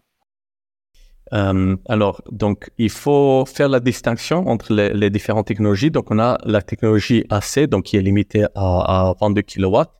Euh, nous, on a la particularité chez DriveEco, on n'est pas seulement investisseur opérateur, mais on est aussi constructeur euh, d'équipements. Donc la bande 22 kW, c'est une bande qui est 100% Drive Echo, conçue et, fabriquée aussi en France, à Angers, très précis. Et donc le premier borne qu'on a installé de ce type, c'est fin 2016 euh, à Laurent Merlin Beauvais pour être euh, très précis. Donc, s'il y les personnes qui souhaitent du coup regarder qu'est-ce que ça fait en le bande au bout des, des 7 ans, euh, elle est toujours intacte. On, on l'a on l'a construit justement pour pour avoir euh, une durée de vie très longue, donc euh, minimum 10 ans.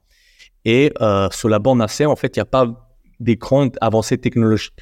Donc ça, sur, les, voilà, sur cette typologie de, de, de produits, on va chercher la robustesse et des équipements qui sont capables d'être là sur la durée et évoluer pas du point de vue euh, extérieur ou équipement, mais du point de vue logiciel, euh, parce qu'on n'a pas parlé de logiciel, parce qu'on n'est pas que de l'infrastructure. Les logiciels, c'est en part très important, mais du point de vue logiciel, un petit peu comme des véhicules euh, connectés, c'est le véhicule, c'est toujours le même, mais le programme qui les gère, il est différent. Et c'est ce qu'on fait. Donc, on a la, version 10 ou 15 des logiciels qui sont embarqués dans cette bande. Donc, ça, c'est une première technologie. Après, il y a une autre technologie euh, qui est la recharge, enfin, forte puissance, euh, donc 50 kW, 150 kW plus. Et, et, là, on est sur des technologies qui aujourd'hui deviennent matures. Et, quand je dis mature, on, on, est sur des systèmes modulaires, c'est-à-dire que euh, l'extérieur de la bande peut rester intact, pareil, sur des longues durées, mais c'est les euh, blocs de puissance qui sont à l'intérieur qui deviennent de plus en plus petits, donc plus compacts. Donc, pour le même volume, on peut ajouter plus de puissance. Et, et, et c'est là on a vu qu'il y, y, avait une grande euh, évolution euh, des technologies. Et si je reviens sur la partie évolutivité qui est très importante, c'est les logiciels. Donc, Driveco est également euh, développeur des logiciels, donc logiciels à la fois de gestion de, de, de l'infrastructure, aussi des applications vers les conducteurs des véhicules électriques qui les permettent de, de trouver la bonne borne, euh, de savoir si elle est disponible ou non, de connaître le prix, de suivre ses recharges euh, en temps réel à distance pendant qu'ils font euh, autre chose. Et tous ces logiciels-là, nous, on, on, on, investit énormément pour dans, dans, la partie technologique pour créer toujours les meilleurs produits, les meilleurs services vers vers finalement nos, nos, clients qui sont à la fois les propriétaires fonciers qui nous font confiance pour installer la, la station, mais surtout vers vers les grands publics, euh, vers les entreprises de, de logistique et, autres qui vont chercher l'énergie sur nos stations. Donc vos clients, euh, vos clients finaux, ce sont les, c'est le grand public en fait. C'est le grand public, mais c'est aussi des, entreprises, de, par exemple, de livraison. Donc ça, ça peut être une entreprise qui exploite une flotte de, véhicules. Cette flotte de véhicules va devenir électrique. Donc là, ils vont, vont chercher des stations de recharge sur lesquelles venir. Et DriveEco, du coup, met à disposition des stations mais à disposition aussi des applications qui permettent de trouver les stations, de avoir des, aussi des, prix intéressants euh, sur l'énergie et puis de gérer leur, euh, leur trajet au quotidien. Donc, on, voilà, on va de plus en plus vers des, des solutions pour aider les flottes de véhicules euh, se gérer et, euh, et savoir finalement combien d'énergie ils consomment et combien ils payent à la fin de chaque trajet. D'accord, donc vous avez développé en interne des, des, solutions logicielles pour vos clients euh, flotte. Donc là, on parle pas du grand public, mais vraiment des entreprises, euh, à l'image de, de, nombreuses entreprises aujourd'hui qui euh, qui euh, privilégient le, le, le, la gestion des flottes. Donc vous avez des logiciels qui permettent à un chef d'entreprise de savoir euh, où sont les véhicules, euh, quelle, est, quelle est leur consommation, comment rembourser les, les, frais, etc. Donc qui s'intègrent dans le dans le logiciel de gestion de l'entreprise en fait. Oui, voilà. Donc, c'est ça le, le, le, type de, de, produits sur lesquels on, on travaille. Euh, parce qu'encore une fois, il faut simplifier euh, le passage vers l'électrique. Donc, euh, d'avoir plusieurs applications, euh, déjà juste pour trouver des bornes, c'est compliqué. Euh, en plus d'avoir d'autres logiciels qui gèrent la flotte, c'est compliqué. Donc, notre volonté, encore une fois, je, je, je le dis, c'est de proposer l'expérience la plus simple. Ça passe aussi par ce type de, de solutions. Donc, c'est pas seulement une expérience simple en station euh, physiquement, mais aussi dans l'espace digital. Euh, cette expérience qui doit être très fluide. On, on, a des solutions à proposer. Donc, un opérateur de recherche tel que Driveco euh, est aussi une entreprise euh, très fortement une entreprise logicielle autant que, que matérielle en fait. C'est ça. En fait, moi, je résume. En fait, on, est sur trois segments différents. On est dans l'infrastructure. Donc, ça, c'est la partie physique, la, la borne, euh, euh, l'équipement. Ensuite, on est dans le digital, dans tout ce qui est application, logiciel de supervision, même logiciel embarqué dans la borne. Donc, il faut pas oublier que même dans les bornes, il y a des logiciels. Et après, la partie énergie. Euh, donc, énergie, in fine, il faut se poser la question, quel est notre métier? Notre métier, c'est de euh, connecter un équipement à une source d'énergie et restituer cette énergie à un véhicule. Donc le côté énergie est très très important. Euh, nous, on vend des kilowattheures au véhicule et on achète de coup des kilowattheures. Donc on est complètement dans le, dans le domaine de, fourniture d'énergie. Et pour ça, nous, on a euh, euh, en interne un fournisseur d'énergie qui s'appelle Driveco Energy, qui nous permet d'avoir accès au marché de gros, qui nous permet d'avoir des prix euh, euh, d'achat d'énergie maîtrisée, euh, compétitive et prévisible sur le long terme. Et, ça, ça nous permet d'être de coup compétitif vis-à-vis de clients finaux. Concernant votre source d'énergie, justement, c'est de l'énergie verte. Vous êtes attentif à ça? Oui, donc sur les stations que nous, enfin, les stations dont on est propriétaire et on exploite, c'est une énergie 100% renouvelable qu'on garantit à nos clients. Quel est le prix du kilowattheure si je veux me charger aujourd'hui en tant que particulier sur une borne Driveco Alors, donc, euh, on, a trois gammes de, puissances, du coup, trois gammes de prix. Il y a la 22 euh, kW, donc recharge euh, qu'on appelle confort. On est à 30 centimes le, kilowattheure. On est sur les bornes plus forte puissance, c'est-à-dire 50 kW. Là, on va être sur 49 centimes par kilowattheure.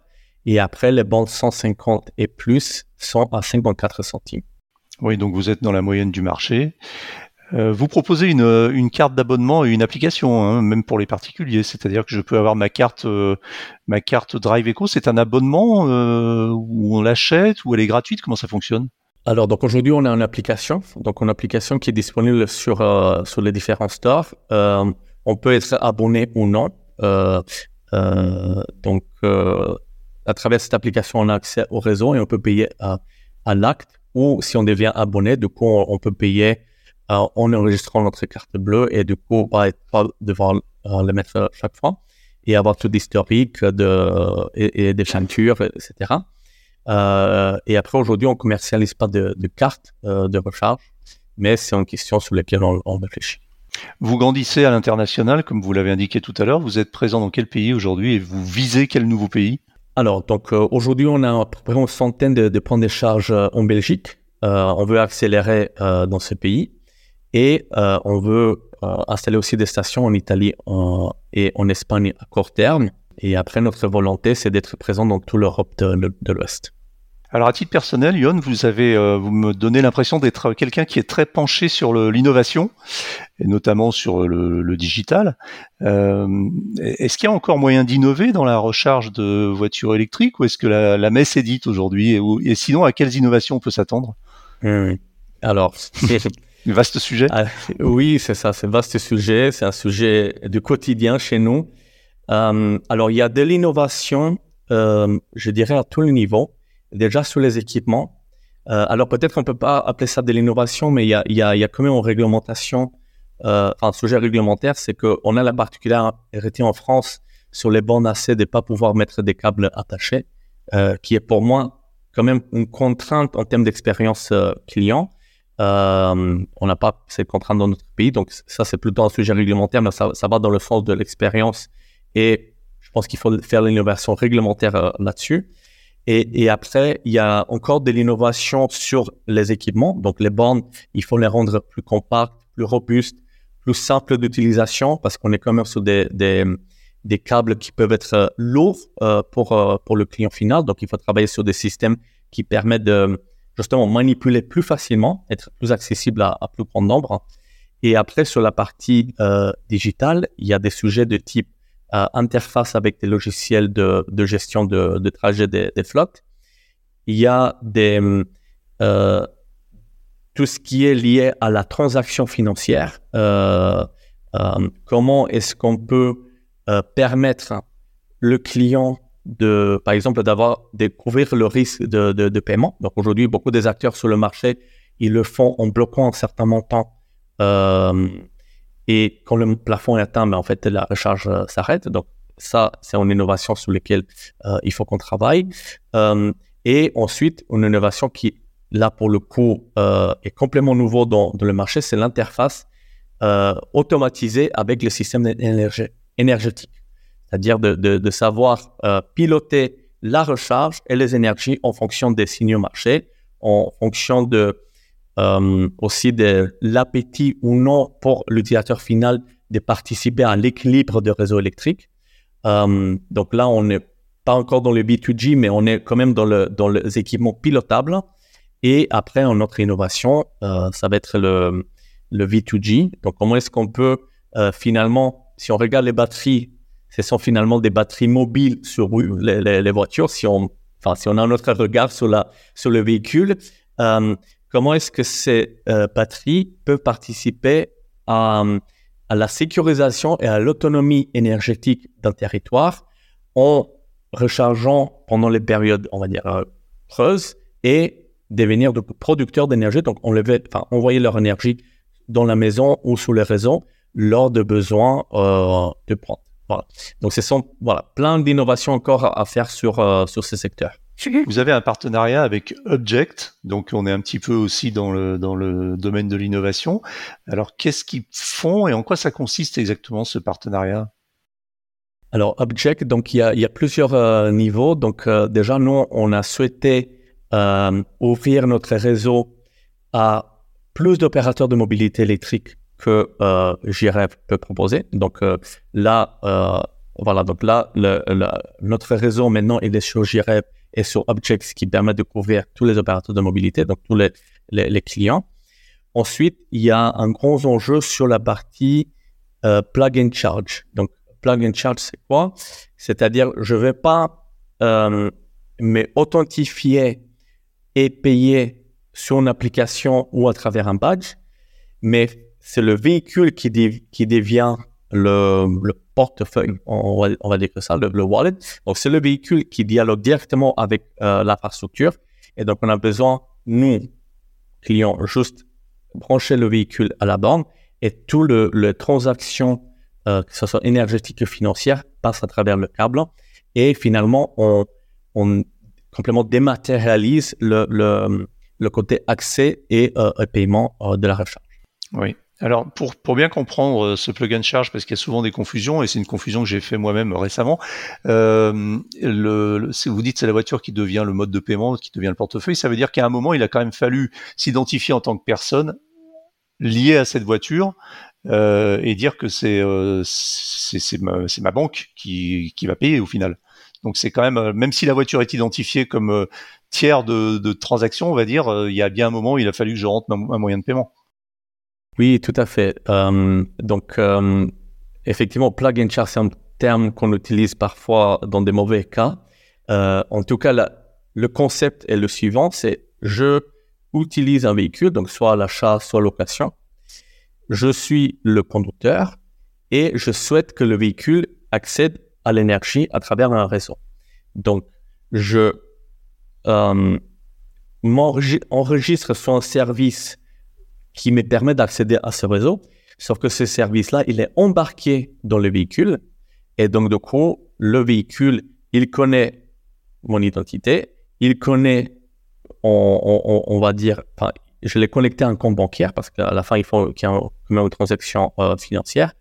Et lorsque le véhicule se branche à l'infrastructure, il y a un dialogue entre les deux et ça permet de la borne délivre l'énergie et le véhicule délivre, on va dire, le paiement. Voilà, si, si je simplifie. Ouais, ouais je...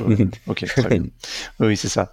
Euh, alors, vous avez, vous faites partie des Happy Few, on va dire, qui ont levé euh, 250 millions euh, d'euros euh, l'an dernier, hein, euh, ou même, oui, non, c'était l'an dernier. Euh, cette année, cette année. Ah oui, cette année, au, au, printemps, ouais, au printemps, oui, c'est ça. Le... printemps 2023.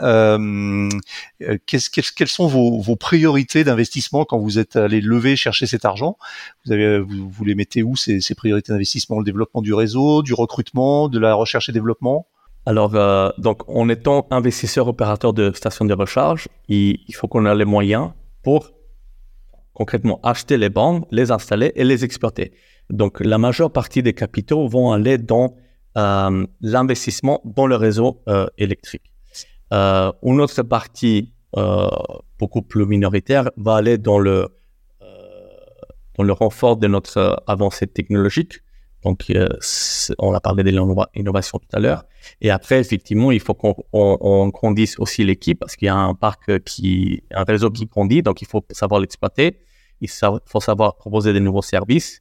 Donc, on investit aussi dans les équipes sur tous les domaines, donc que ce soit du business development à l'opération, à l'exploitation ou euh, produit ou digital. Donc, toutes, euh, toutes ces, ces, ces différents euh, métiers euh, sont au sein de Drive Eco. Donc, on cherche bien sûr des talents pour nous accompagner vers notre objectif qui est de proposer à horizon 2030 euh, 60 000 points de charge euh, en Europe.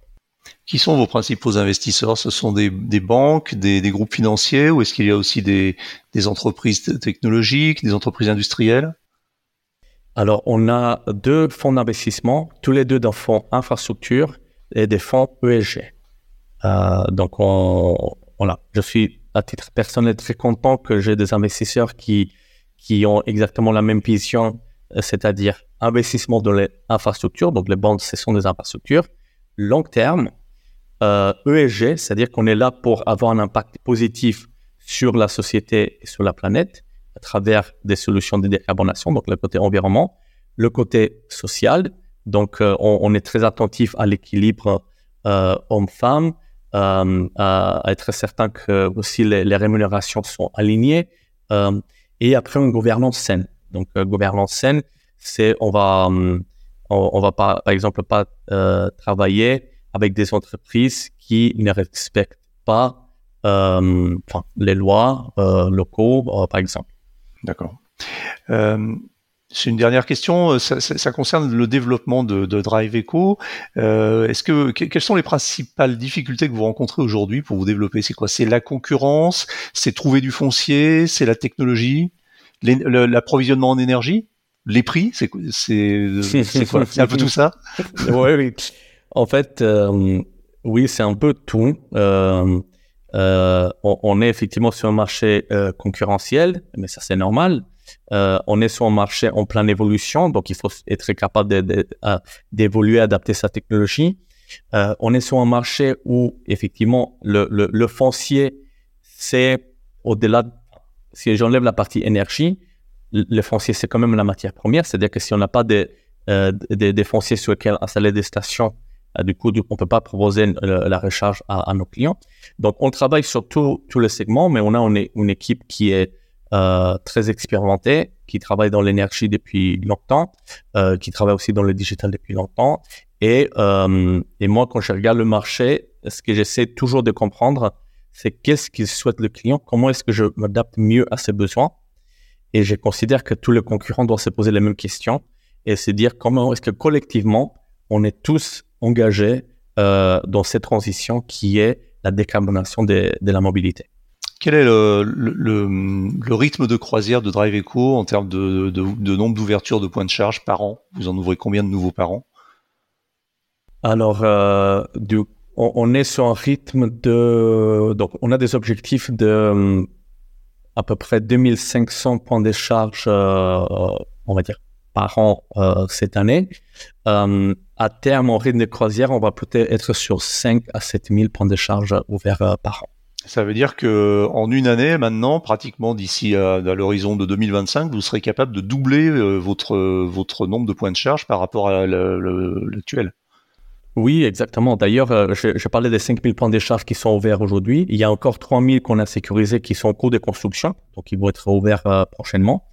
Et après, euh, les autres, effectivement, il faut les chercher avec des partenaires, avec des groupes euh, fonciers, avec des, des retailers, avec des entreprises euh, ou des gestionnaires de, de flottes d'entreprises. Donc, euh, voilà. Donc, tout ça, c'est le travail de acquisition, on va dire, foncier. Et après, par la suite, il faut aller chercher les, les clients finaux, c'est-à-dire ceux qui vont venir euh, surcharger sur nos stations. Donc, on a des équipes qui travaillent sur, euh, bien sûr, l'intégralité de, de domaines, euh, parce que, comme je disais au, au, début, on agit sur toute la chaîne de valeur, donc ça, c'est important.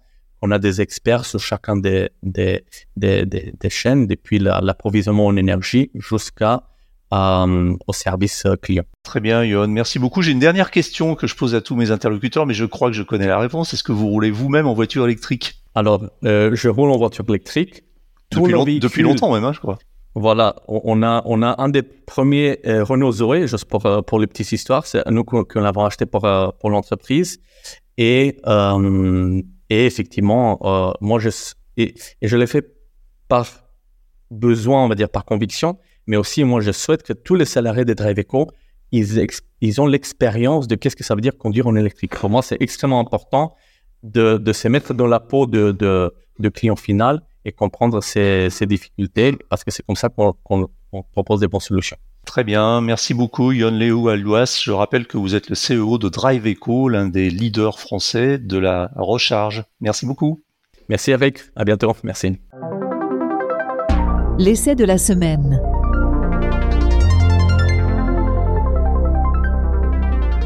Après avoir introduit une révolution au sein de la gamme avec le SUV électrique compact Hashtag One, Smart dévoile maintenant une déclinaison coupée plus spacieuse et élégante, tout en maintenant un excellent rapport qualité-prix. Mais écoutez plutôt ce qu'en pense Maxime, notre youtubeur maison. La Smart Hashtag 3 est donc la grande sœur de la Smart Hashtag One que nous avions déjà essayé. Il s'agit donc d'une plateforme Geely, plateforme chinoise, qui est reprise également par Volvo ou encore Zeekr. Cette Hashtag 3 mesure 4 mètres 40 de long pour 1 mètre 84 de large et 1 mètre 56 de haut. Elle fait donc 13 cm de plus la hashtag One. Elle est aussi 2,2 cm plus large, mais elle est 8 cm plus basse. Cette hashtag 3 repose également sur un châssis rabaissé de 2,5 cm, donc on va être à 16 cm de garde au sol. Et le modèle haut de gamme, Brabus, reçoit deux moteurs, un à l'avant, un à l'arrière, moteur synchrone à aimant permanent qui délivre 428 chevaux de puissance cumulée. Ces moteurs sont alimentés par une batterie d'une capacité brute de 66 kWh ce qui nous fait 62 kWh net utile. Parlons maintenant du tarif. Tarif qui débute à partir de 37 315 euros. Alors 37 315 euros, ce sera sur une version d'entrée de gamme avec une petite batterie de 49 kWh de capacité avec des cellules de type LFP. Si vous voulez la version premium, donc intermédiaire avec la batterie de 62 kWh net, il vous en coûtera 45 315 euros. Et si vous voulez un modèle Brabus comme celui que j'ai essayé ici, il faudra prévoir 49 315 euros, ce qui nous fait 2000 euros de plus que la version Hashtag One, ce qui reste compétitif sur le marché des SUV 100% électriques, surtout avec ce niveau de performance. Et à cela s'ajoute une garantie 3 ans. Les auditeurs envoient les watts. Beaucoup de contributions et de questions cette semaine encore au standard du groupe WhatsApp du podcast. Je ne réponds pas à toutes car certains commentaires n'appellent pas de réponse mais sont tout simplement des précisions ou des compléments sur des différents sujets que nous abordons. Pour d'autres, je laisse d'autres contributeurs répondre à ma place car ils le font mieux que moi. Écoutez, c'est très instructif. Bonsoir à tous, bonsoir Eric. Euh, très bon podcast qui a duré euh, un peu plus d'une heure si je ne m'abuse. Euh, ça peut paraître un peu long, mais il y avait quand même pas mal d'informations dedans. Euh, quand vous avez parlé un peu des, marques chinoises, il y, a un, petit amalgame qui, se fait euh, avec les, groupements de constructeurs chinois qui ont racheté des constructeurs automobiles occidentaux et des constructeurs purement chinois, même très récents comme, BYD. Et il ne faut pas tout mélanger, c'est-à-dire que euh, il y a des constructeurs chinois qui euh, font développer leurs véhicules en Europe pour l'Europe, comme Geely, avec des équipes 100% euh, européennes. et d'ailleurs, le groupe SIC l'a très bien compris avec MG Motor, où ce sont la plupart la plupart des gens qui ont travaillé dessus, des, anglo-saxons qui ont, qui ont bossé sur le développement et la validation du, du modèle. C'est d'ailleurs, je pense, la raison pour laquelle la MG4 est aussi aboutie. Et j'espère que les futurs MG euh, seront du même acabit, bien, entendu. Mais il ne faut pas tout confondre. et on peut très bien avoir des véhicules fabriqués en Chine et de très bonne facture. D'ailleurs, Gilles l'a fait avec la Volvo S90 qui était fabriquée dans, dans, son usine de Shanghai, si je ne dis pas de bêtises, et les Tesla qui sont aussi fabriqués à Shanghai. Donc euh, il faut éviter un peu les, amalgames et euh, être un peu plus précis euh, quand on parle de, véhicules d'origine chinoise. Voilà, je vous remercie de m'avoir écouté et je vous souhaite à tous une bonne soirée et un très bon dimanche. Salut alors, j'ai une question concernant les moyens de recharge à domicile. Euh, aujourd'hui, euh, il y a en France, en tout cas, euh, trois possibilités pour charger à la maison. Et en fait, il existe la prise P17 qui est pas légale pour recharger son véhicule, alors que elle existe euh, dans les campings, euh, sur les ports aussi de plaisance notamment. Euh, on la voit aussi à d'autres endroits quand on commence à regarder un peu. Et, et donc la législation ne permet pas de recharger à domicile avec ces prises, alors qu'il existe des prises P17 euh, qui sont euh, sécurisés en fait, qui empêchent l'électricité euh, euh d'être présente euh, via un disjoncteur et un interrupteur qui se met en route au moment où on branche la prise. Donc voilà, donc je voulais savoir si il y avait, si quelqu'un avait à sa connaissance en tout cas la possibilité d'une d'une avancée dans la législation concernant ces prises, parce que c'est quand même une solution moins onéreuse qu'une borne de recharge euh, et plus intéressante qu'une prise classique et euh, que les prises Green Up qui, euh, au-delà de certains modèles de véhicules, euh, sont un peu justes. Voilà, donc si quelqu'un a, a, des réponses concernant de possibles avancées concernant cette, ce mode de recharge. Voilà, merci. Oui, bonjour euh, Christophe. Alors je reviens sur un sujet là qu'on alimente régulièrement. Là, c'est euh, alors est-ce qu'un particulier peut installer une borne chez lui euh, Est-ce que la P17 est autorisée Voilà. Alors il y a beaucoup de gens qui mélangent deux choses. Ils mélangent la technique et le juridique. Alors moi, je, je, je, je me permets de, parler de ce sujet-là parce que, bah, notamment, à travers mon business, on forme l'électricien RVE, donc on est un peu censé connaître les normes et la réglementation. Alors, ce que dit la C1500, qui est une norme d'application obligatoire en domestique, alors c'est vrai que c'est pas rigolo, c'est obligatoire, c'est-à-dire que ça peut être coercitif en cas de problème, euh, c'est que euh, toute prise inférieure à 32 ampères doit avoir des obturateurs. C'est pour ça que la P17 n'est pas autorisée. Alors, pour certains, ça paraît débile, parce que les P17, on en a euh, partout dans les campings, on en a partout sur les places de marché. Mais en fait, la C1500, elle a des domaines d'application, domestique, camping, place de marché. Et en fait, le, si vous mettez une prise sans obturateur dans votre maison, vous ne respectez pas la C1500. Bon, on va dire que c'est pas foncièrement un problème, hein, parce que vous pouvez rouler à 138 sur l'autoroute. Euh, le seul souci, c'est que là, c'est le même sujet, c'est que demain, si demain vous avez un accident qui touche bien sûr l'obturateur, hein, c'est clair que si votre, votre insert de cheminée euh, met le feu à la maison, euh, l'assureur, il va pas venir voir si votre borne euh, était conforme. Mais admettons que vous ayez une électrocution, ce qui serait bien sûr terrible. Euh, si d'aventure un électricien vous a posé une P17 sans obturateur, eh ben, euh, vous serez très embêté à double titre. Évidemment suite à l'accident, mais surtout juridiquement parlant. Donc aujourd'hui c'est comme ça. Alors certains disent que c'est du protectionnisme, oui peut-être.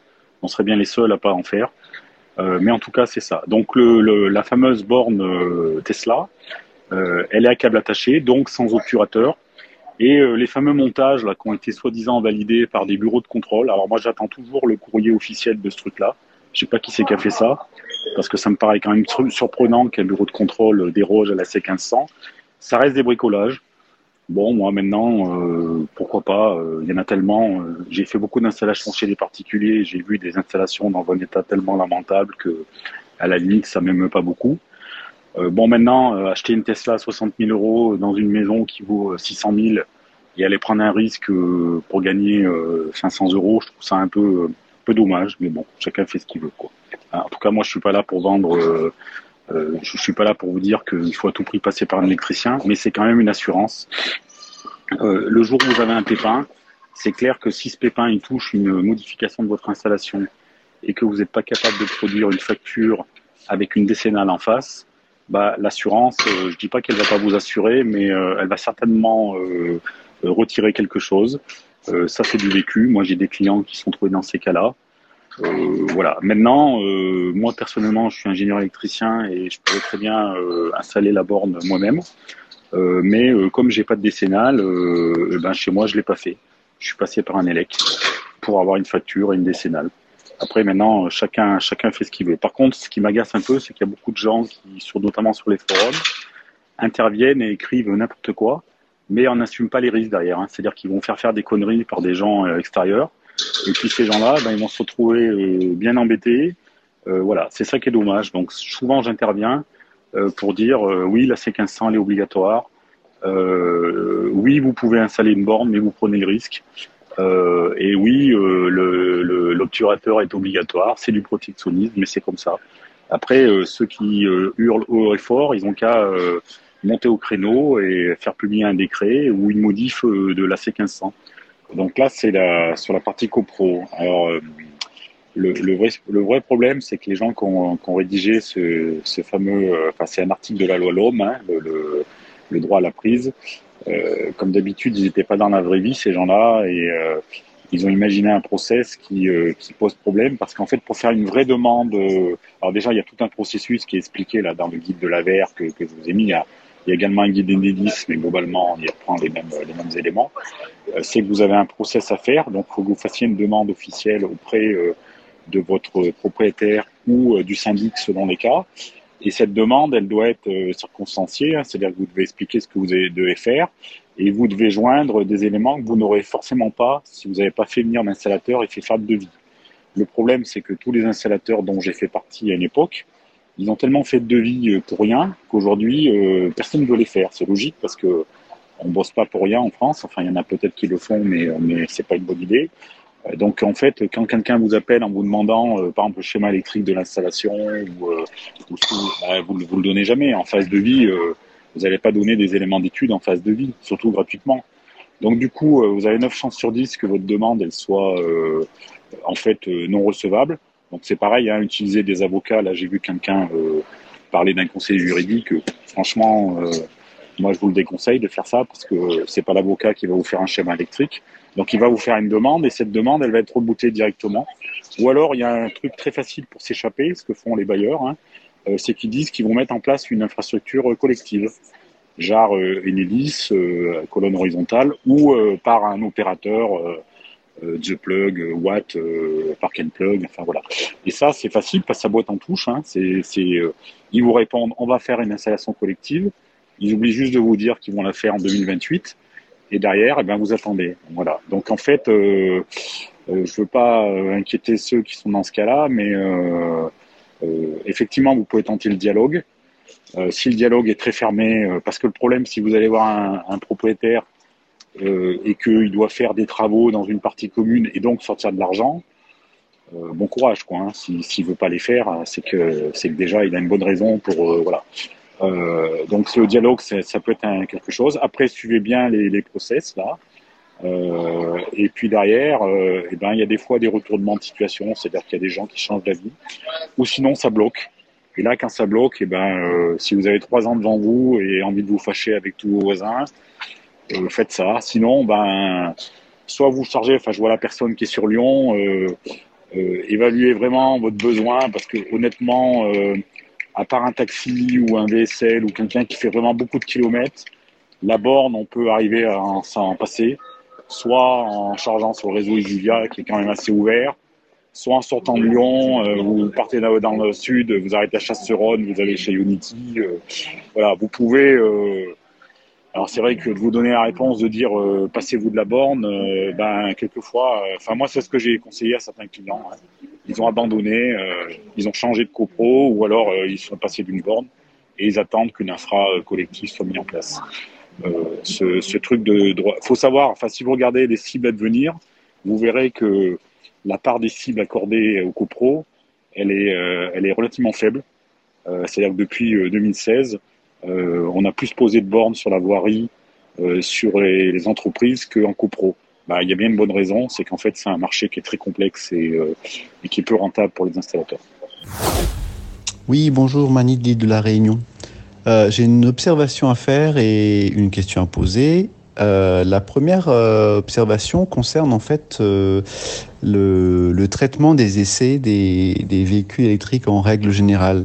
ce que je constate, c'est que la presse numérique m'a l'air plus pointue dans les essais. Je prends l'exemple de Frandroid du Numérama, dans les essais de véhicules électriques. Euh, en comparaison à la presse automobile traditionnelle où euh, ils ne font en fait que les ils ne traitent les véhicules électriques exactement comme les véhicules thermiques et ils ne vont pas au-delà euh, de, des spécificités que représentent les, les, véhicules électriques. et ma question, elle, elle concerne en fait le monde en fait de, de l'électrique en général. Ce que je constate, j'imagine que au niveau des, des conducteurs des véhicules électriques, précisément au quotidien, il devrait avoir, euh, j'imagine, autant de conductrices que de conducteurs. Or, ce que je me rends compte, c'est que dans tous les domaines, euh, que ce soit les intervenants, les journalistes, euh, les youtubeurs, il s'agit là d'un monde quasi exclusivement masculin et euh, il n'y a quasiment aucune présence féminine. Euh, je prends euh, pour contre-exemple la chaîne YouTube anglaise qui s'appelle Electrifying, où les personnages principaux sont des femmes. Et je suis vraiment étonné par cette absence en fait dans le milieu de l'électrique ici chez nous en France. Oui, bonjour Manedi, merci pour ces remarques encore une fois très pertinente. Alors concernant les essais euh, automobiles, euh, en effet, euh, il y a aujourd'hui un peu deux écoles, on va dire. L'école de, des médias traditionnels de l'automobile, qui sont des médias historiques, qui existent depuis longtemps, et qui ont fait peu à peu leur, adaptation et leur mise à jour à l'électromobilité, non, sans difficulté parfois, et même encore aujourd'hui.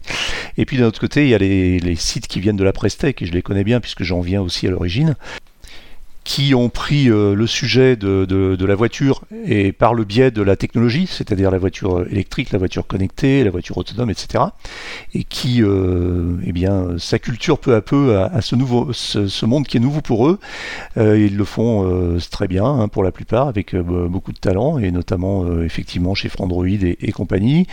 nous, on essaye chez Automobile Fraud d'être un peu entre les deux et d'avoir un peu le meilleur des deux, c'est-à-dire en même temps des journalistes automobiles qui ont une culture automobile, une vraie culture automobile et euh, qui ont euh, essayé des voitures et, conduit des voitures bien avant que la voiture électrique euh, n'arrive sur le marché. Et puis, et puis d'un autre côté, un angle aussi tech, très technologique, avec une approche originale des essais, des essais longue durée, des essais euh, sur euh, l'autonomie réelle des voitures, et puis euh, évidemment tout l'aspect technologique des voitures qui est régulièrement mis en avant.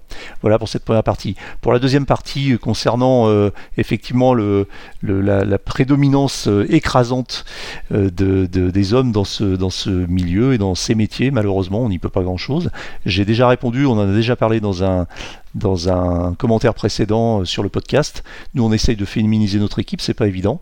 je peux annoncer qu'on aura prochainement une collaboratrice, une, contributrice euh, féminine sur, euh, sur le podcast avec une rubrique particulière et euh, qui ne sera pas une rubrique typique de femmes et, automobiles, mais non, non, une rubrique professionnelle.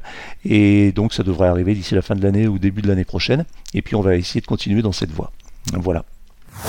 Bonjour, monsieur Eric Dupin. Moi, c'est Roman, bientôt 40 ans. J'habite à Metz, en Lorraine. Et par rapport à cette région de France, bon, actuellement, les températures se font de, plus en plus hivernales, euh, froides, avec comme conséquence des routes enneigées et parfois glissantes. Et du coup, la question est la suivante.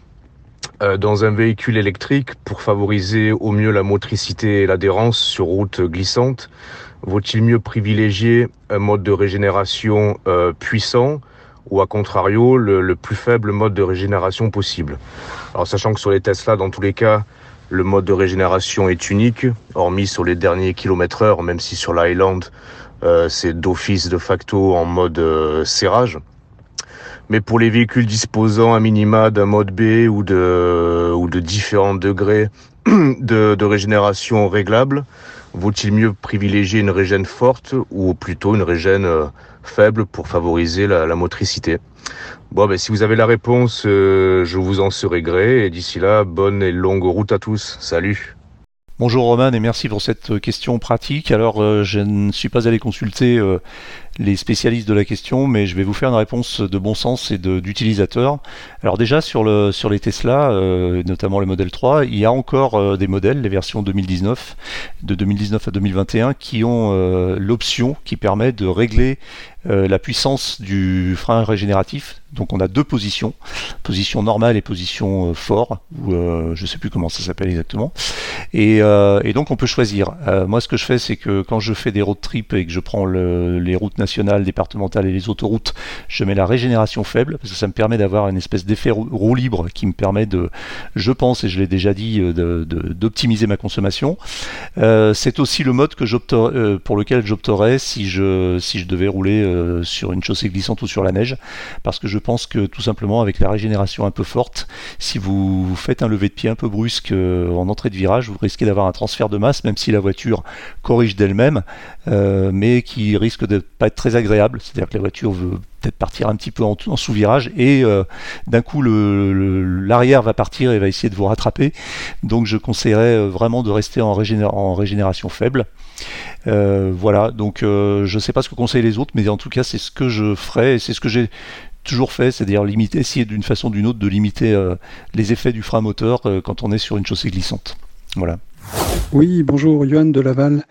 J'ai beaucoup aimé l'interview du responsable de, enfin du spécialiste du recyclage euh, des voitures en fin de vie et ça me fait penser à une question euh, pour les prochains invités du podcast, les prochains invités qui seront responsables de, de marques comme on a eu euh, récemment Jeep ou, ou d'autres qui sont passés au podcast. Euh, il a été dit que 95,6% euh, de la masse d'un véhicule était recyclée. Euh, moi, ce que j'aimerais savoir, c'est dans les voitures neuves, quelle est la part, quelle est la masse de produits qui vient du recyclage? Est-ce qu'ils achètent que de l'acier neuf, du plastique neuf, ainsi de suite, ou est-ce qu'il y a une part euh, du poids d'un véhicule neuf euh, qui est issu du recyclage euh, et qui reviendrait donc en fait du, de, des, des, des du, du, spécialiste qu'on a entendu précédemment dans le podcast. Et eh ben merci s'il y a la, la possibilité de, de, poser cette question aux prochains invités qui viendront dans le podcast. Bientôt. Bonjour Johan, merci pour la question. Alors le responsable de la société que j'ai interviewé la semaine dernière, euh, Monsieur Godot de la société Indra, qui est le leader français du recyclage automobile, nous expliquait que dans leur euh, dans leur euh, process, en fait, ils, travaillent déjà avec les constructeurs automobiles au moment de la conception et de la construction des voitures, ce qui pourrait répondre en partie à ta question. pour le reste, je n'en sais pas plus, mais je ne manquerai pas de poser la question lorsque j'aurai l'occasion de rencontrer d'autres spécialistes du sujet. Merci. Bonjour Eric, bonjour à tous les auditeurs du podcast. Jean-Christophe d'Arcachon. Euh, je voudrais juste rebondir sur euh, un commentaire qu'a fait Sébastien euh, dans le dernier épisode du podcast, où il disait que Isivia c'était quand même mieux que Total. Je voudrais juste dire que je trouve personnellement que Total a fait des gros efforts Aujourd'hui sur l'autoroute, ce sont les stations de recharge les mieux équipées. Euh, il y a beaucoup de bornes, il y a toujours un toit, des raclettes, des poubelles, même des aspirateurs, etc. Et euh, surtout, au niveau fiabilité, depuis que Total est passé des bornes EV-Box aux bornes Alpitronic et ABB, bah, c'est beaucoup mieux. Euh, et en tout cas, de mon expérience, c'est beaucoup mieux. Et j'ai eu confirmation d'un modérateur de ChargeMap qui me dit qu'effectivement, lui, il voit beaucoup moins de messages négatifs passer à propos de Total. Et euh, moi, personnellement, actuellement, j'ai beaucoup plus confiance dans une station Total, d'autoroute en tout cas, qu'une station Unity, par exemple. Voilà. Bonne journée. Bonjour, Jean-Christophe Gignac du bassin d'Arcachon. J'ai une question à poser euh, à toi, Eric. Le protocole WLTP calcule l'autonomie des voitures en les faisant rouler sur des rouleaux. Et du coup, Comment est-ce possible d'arriver à un chiffre précis sans prendre en compte l'aérodynamisme de la voiture et le poids, etc. Parce que rouler sur des rouleaux, ça ne fait pas jouer l'aéro. Comment ça fonctionne? Je me suis toujours posé cette question. Et une personne qui est à côté de moi qui s'appelle Alex se pose la même question. Donc si tu as la réponse, elle est la bienvenue. Merci à tout le monde. Salut Jean-Christophe et merci pour toutes ces questions. Bientôt, il va falloir créer un canal spécialement pour toi si ça continue. Alors concernant les tests de WLTP, en fait, bien qu'ils soient effectués en, laboratoire, effectivement, sur euh, des rouleaux, euh, ils tiennent compte de l'aérodynamique et du poids de la voiture de façon assez réaliste. Alors pour l'aérodynamique, euh, d'après mes, mes, renseignements, les tests WLTP tiennent compte de l'aérodynamique en utilisant un, coefficient de résistance aérodynamique spécifique au véhicule.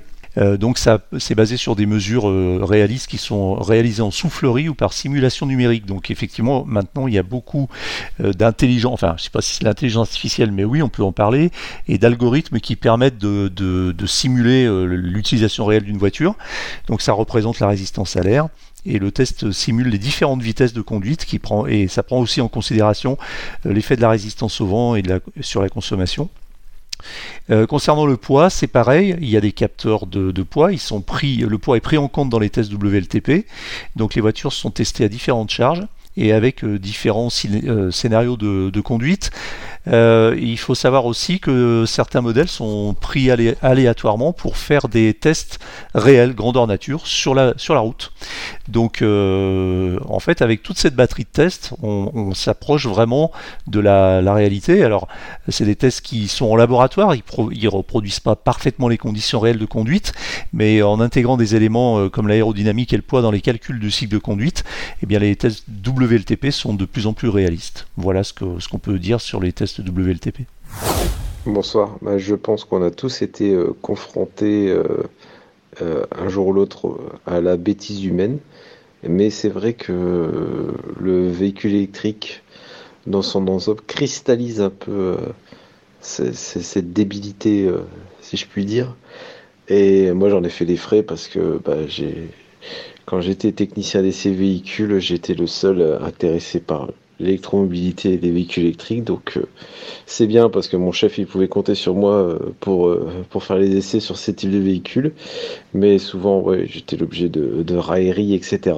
Et moi ce que je faisais par, par contre-pied, c'est que du coup bah, à chaque fois qu'il y avait une, thermique qui rentrait, je pestais parce que je disais ça pue, je toussais, je faisais en sorte qu'ils mettent l'aspiration le plus tôt possible pour les gaz d'échappement, j'ouvrais, j'avais en grand les portes de l'atelier euh, qui neige, qui pleuve, qui vente.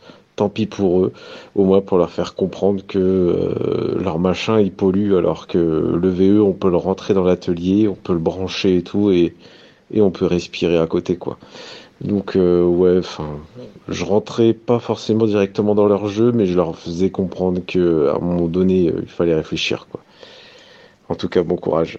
Bonjour, une petite réponse euh, rapide. Alors euh, moi personnellement, je parle de mon seul cas personnel et qui n'est peut-être pas représentatif, mais je n'ai jamais été confronté à ce type de comportement ni ce type de remarques. Quand je parle de voiture électrique, au pire, euh, ça déclenche des questions un peu un peu curieuses, quelques quelques petites quelques petits chambrages plutôt gentils, mais euh, alors est-ce que c'est le fait de, dire qu'on a une Tesla? Je sais pas, il y a un côté, une espèce d'aura autour de cette, cette marque qui fait que les gens euh, ont, peut-être un peu moins envie de troller, quoique, parce que ça peut aussi déclencher effectivement des réactions inverses et un petit peu hostiles. En tout cas, moi, ça m'est jamais arrivé, ni, ni auprès de, mes relations, ni sur la route. J'ai jamais vraiment senti de réaction hostile. Parfois des petites provocations pour voir ce que la voiture a dans le ventre. Et euh, plutôt des provocations euh, à l'accélération, des choses comme ça. Ce que je vois beaucoup plus, c'est tout ce que toutes les bêtises qu'on lit, les âneries qu'on lit sur les réseaux sociaux, euh, qui sont clairement le fait d'anti-VE, dont on a l'impression qu'ils sont réellement en, mission. J'en vois tous les jours et j'en ai spoté deux trois sur LinkedIn qui racontent des conneries du matin au soir. je me suis même lassé de leur répondre. Et puis voilà, c'est à peu près tout. Mais sinon, non, moi je trouve que ça se passe plutôt bien dans l'ensemble. Voilà, c'est terminé pour aujourd'hui, mais l'actualité de la voiture électrique ne s'arrête jamais. Retrouvez-la heure par heure sur automobilepropre.com. Pensez bien à vous abonner via votre plateforme préférée afin de ne rater aucun épisode. Et n'oubliez pas de noter le podcast sur les plateformes, c'est le meilleur moyen de nous soutenir et de nous faire connaître. N'hésitez pas également à nous faire vos retours, remarques, questions, suggestions à l'adresse podcast.automobilepropre.com. Quant à nous, nous vous disons à la semaine prochaine pour un nouveau numéro du podcast. Salut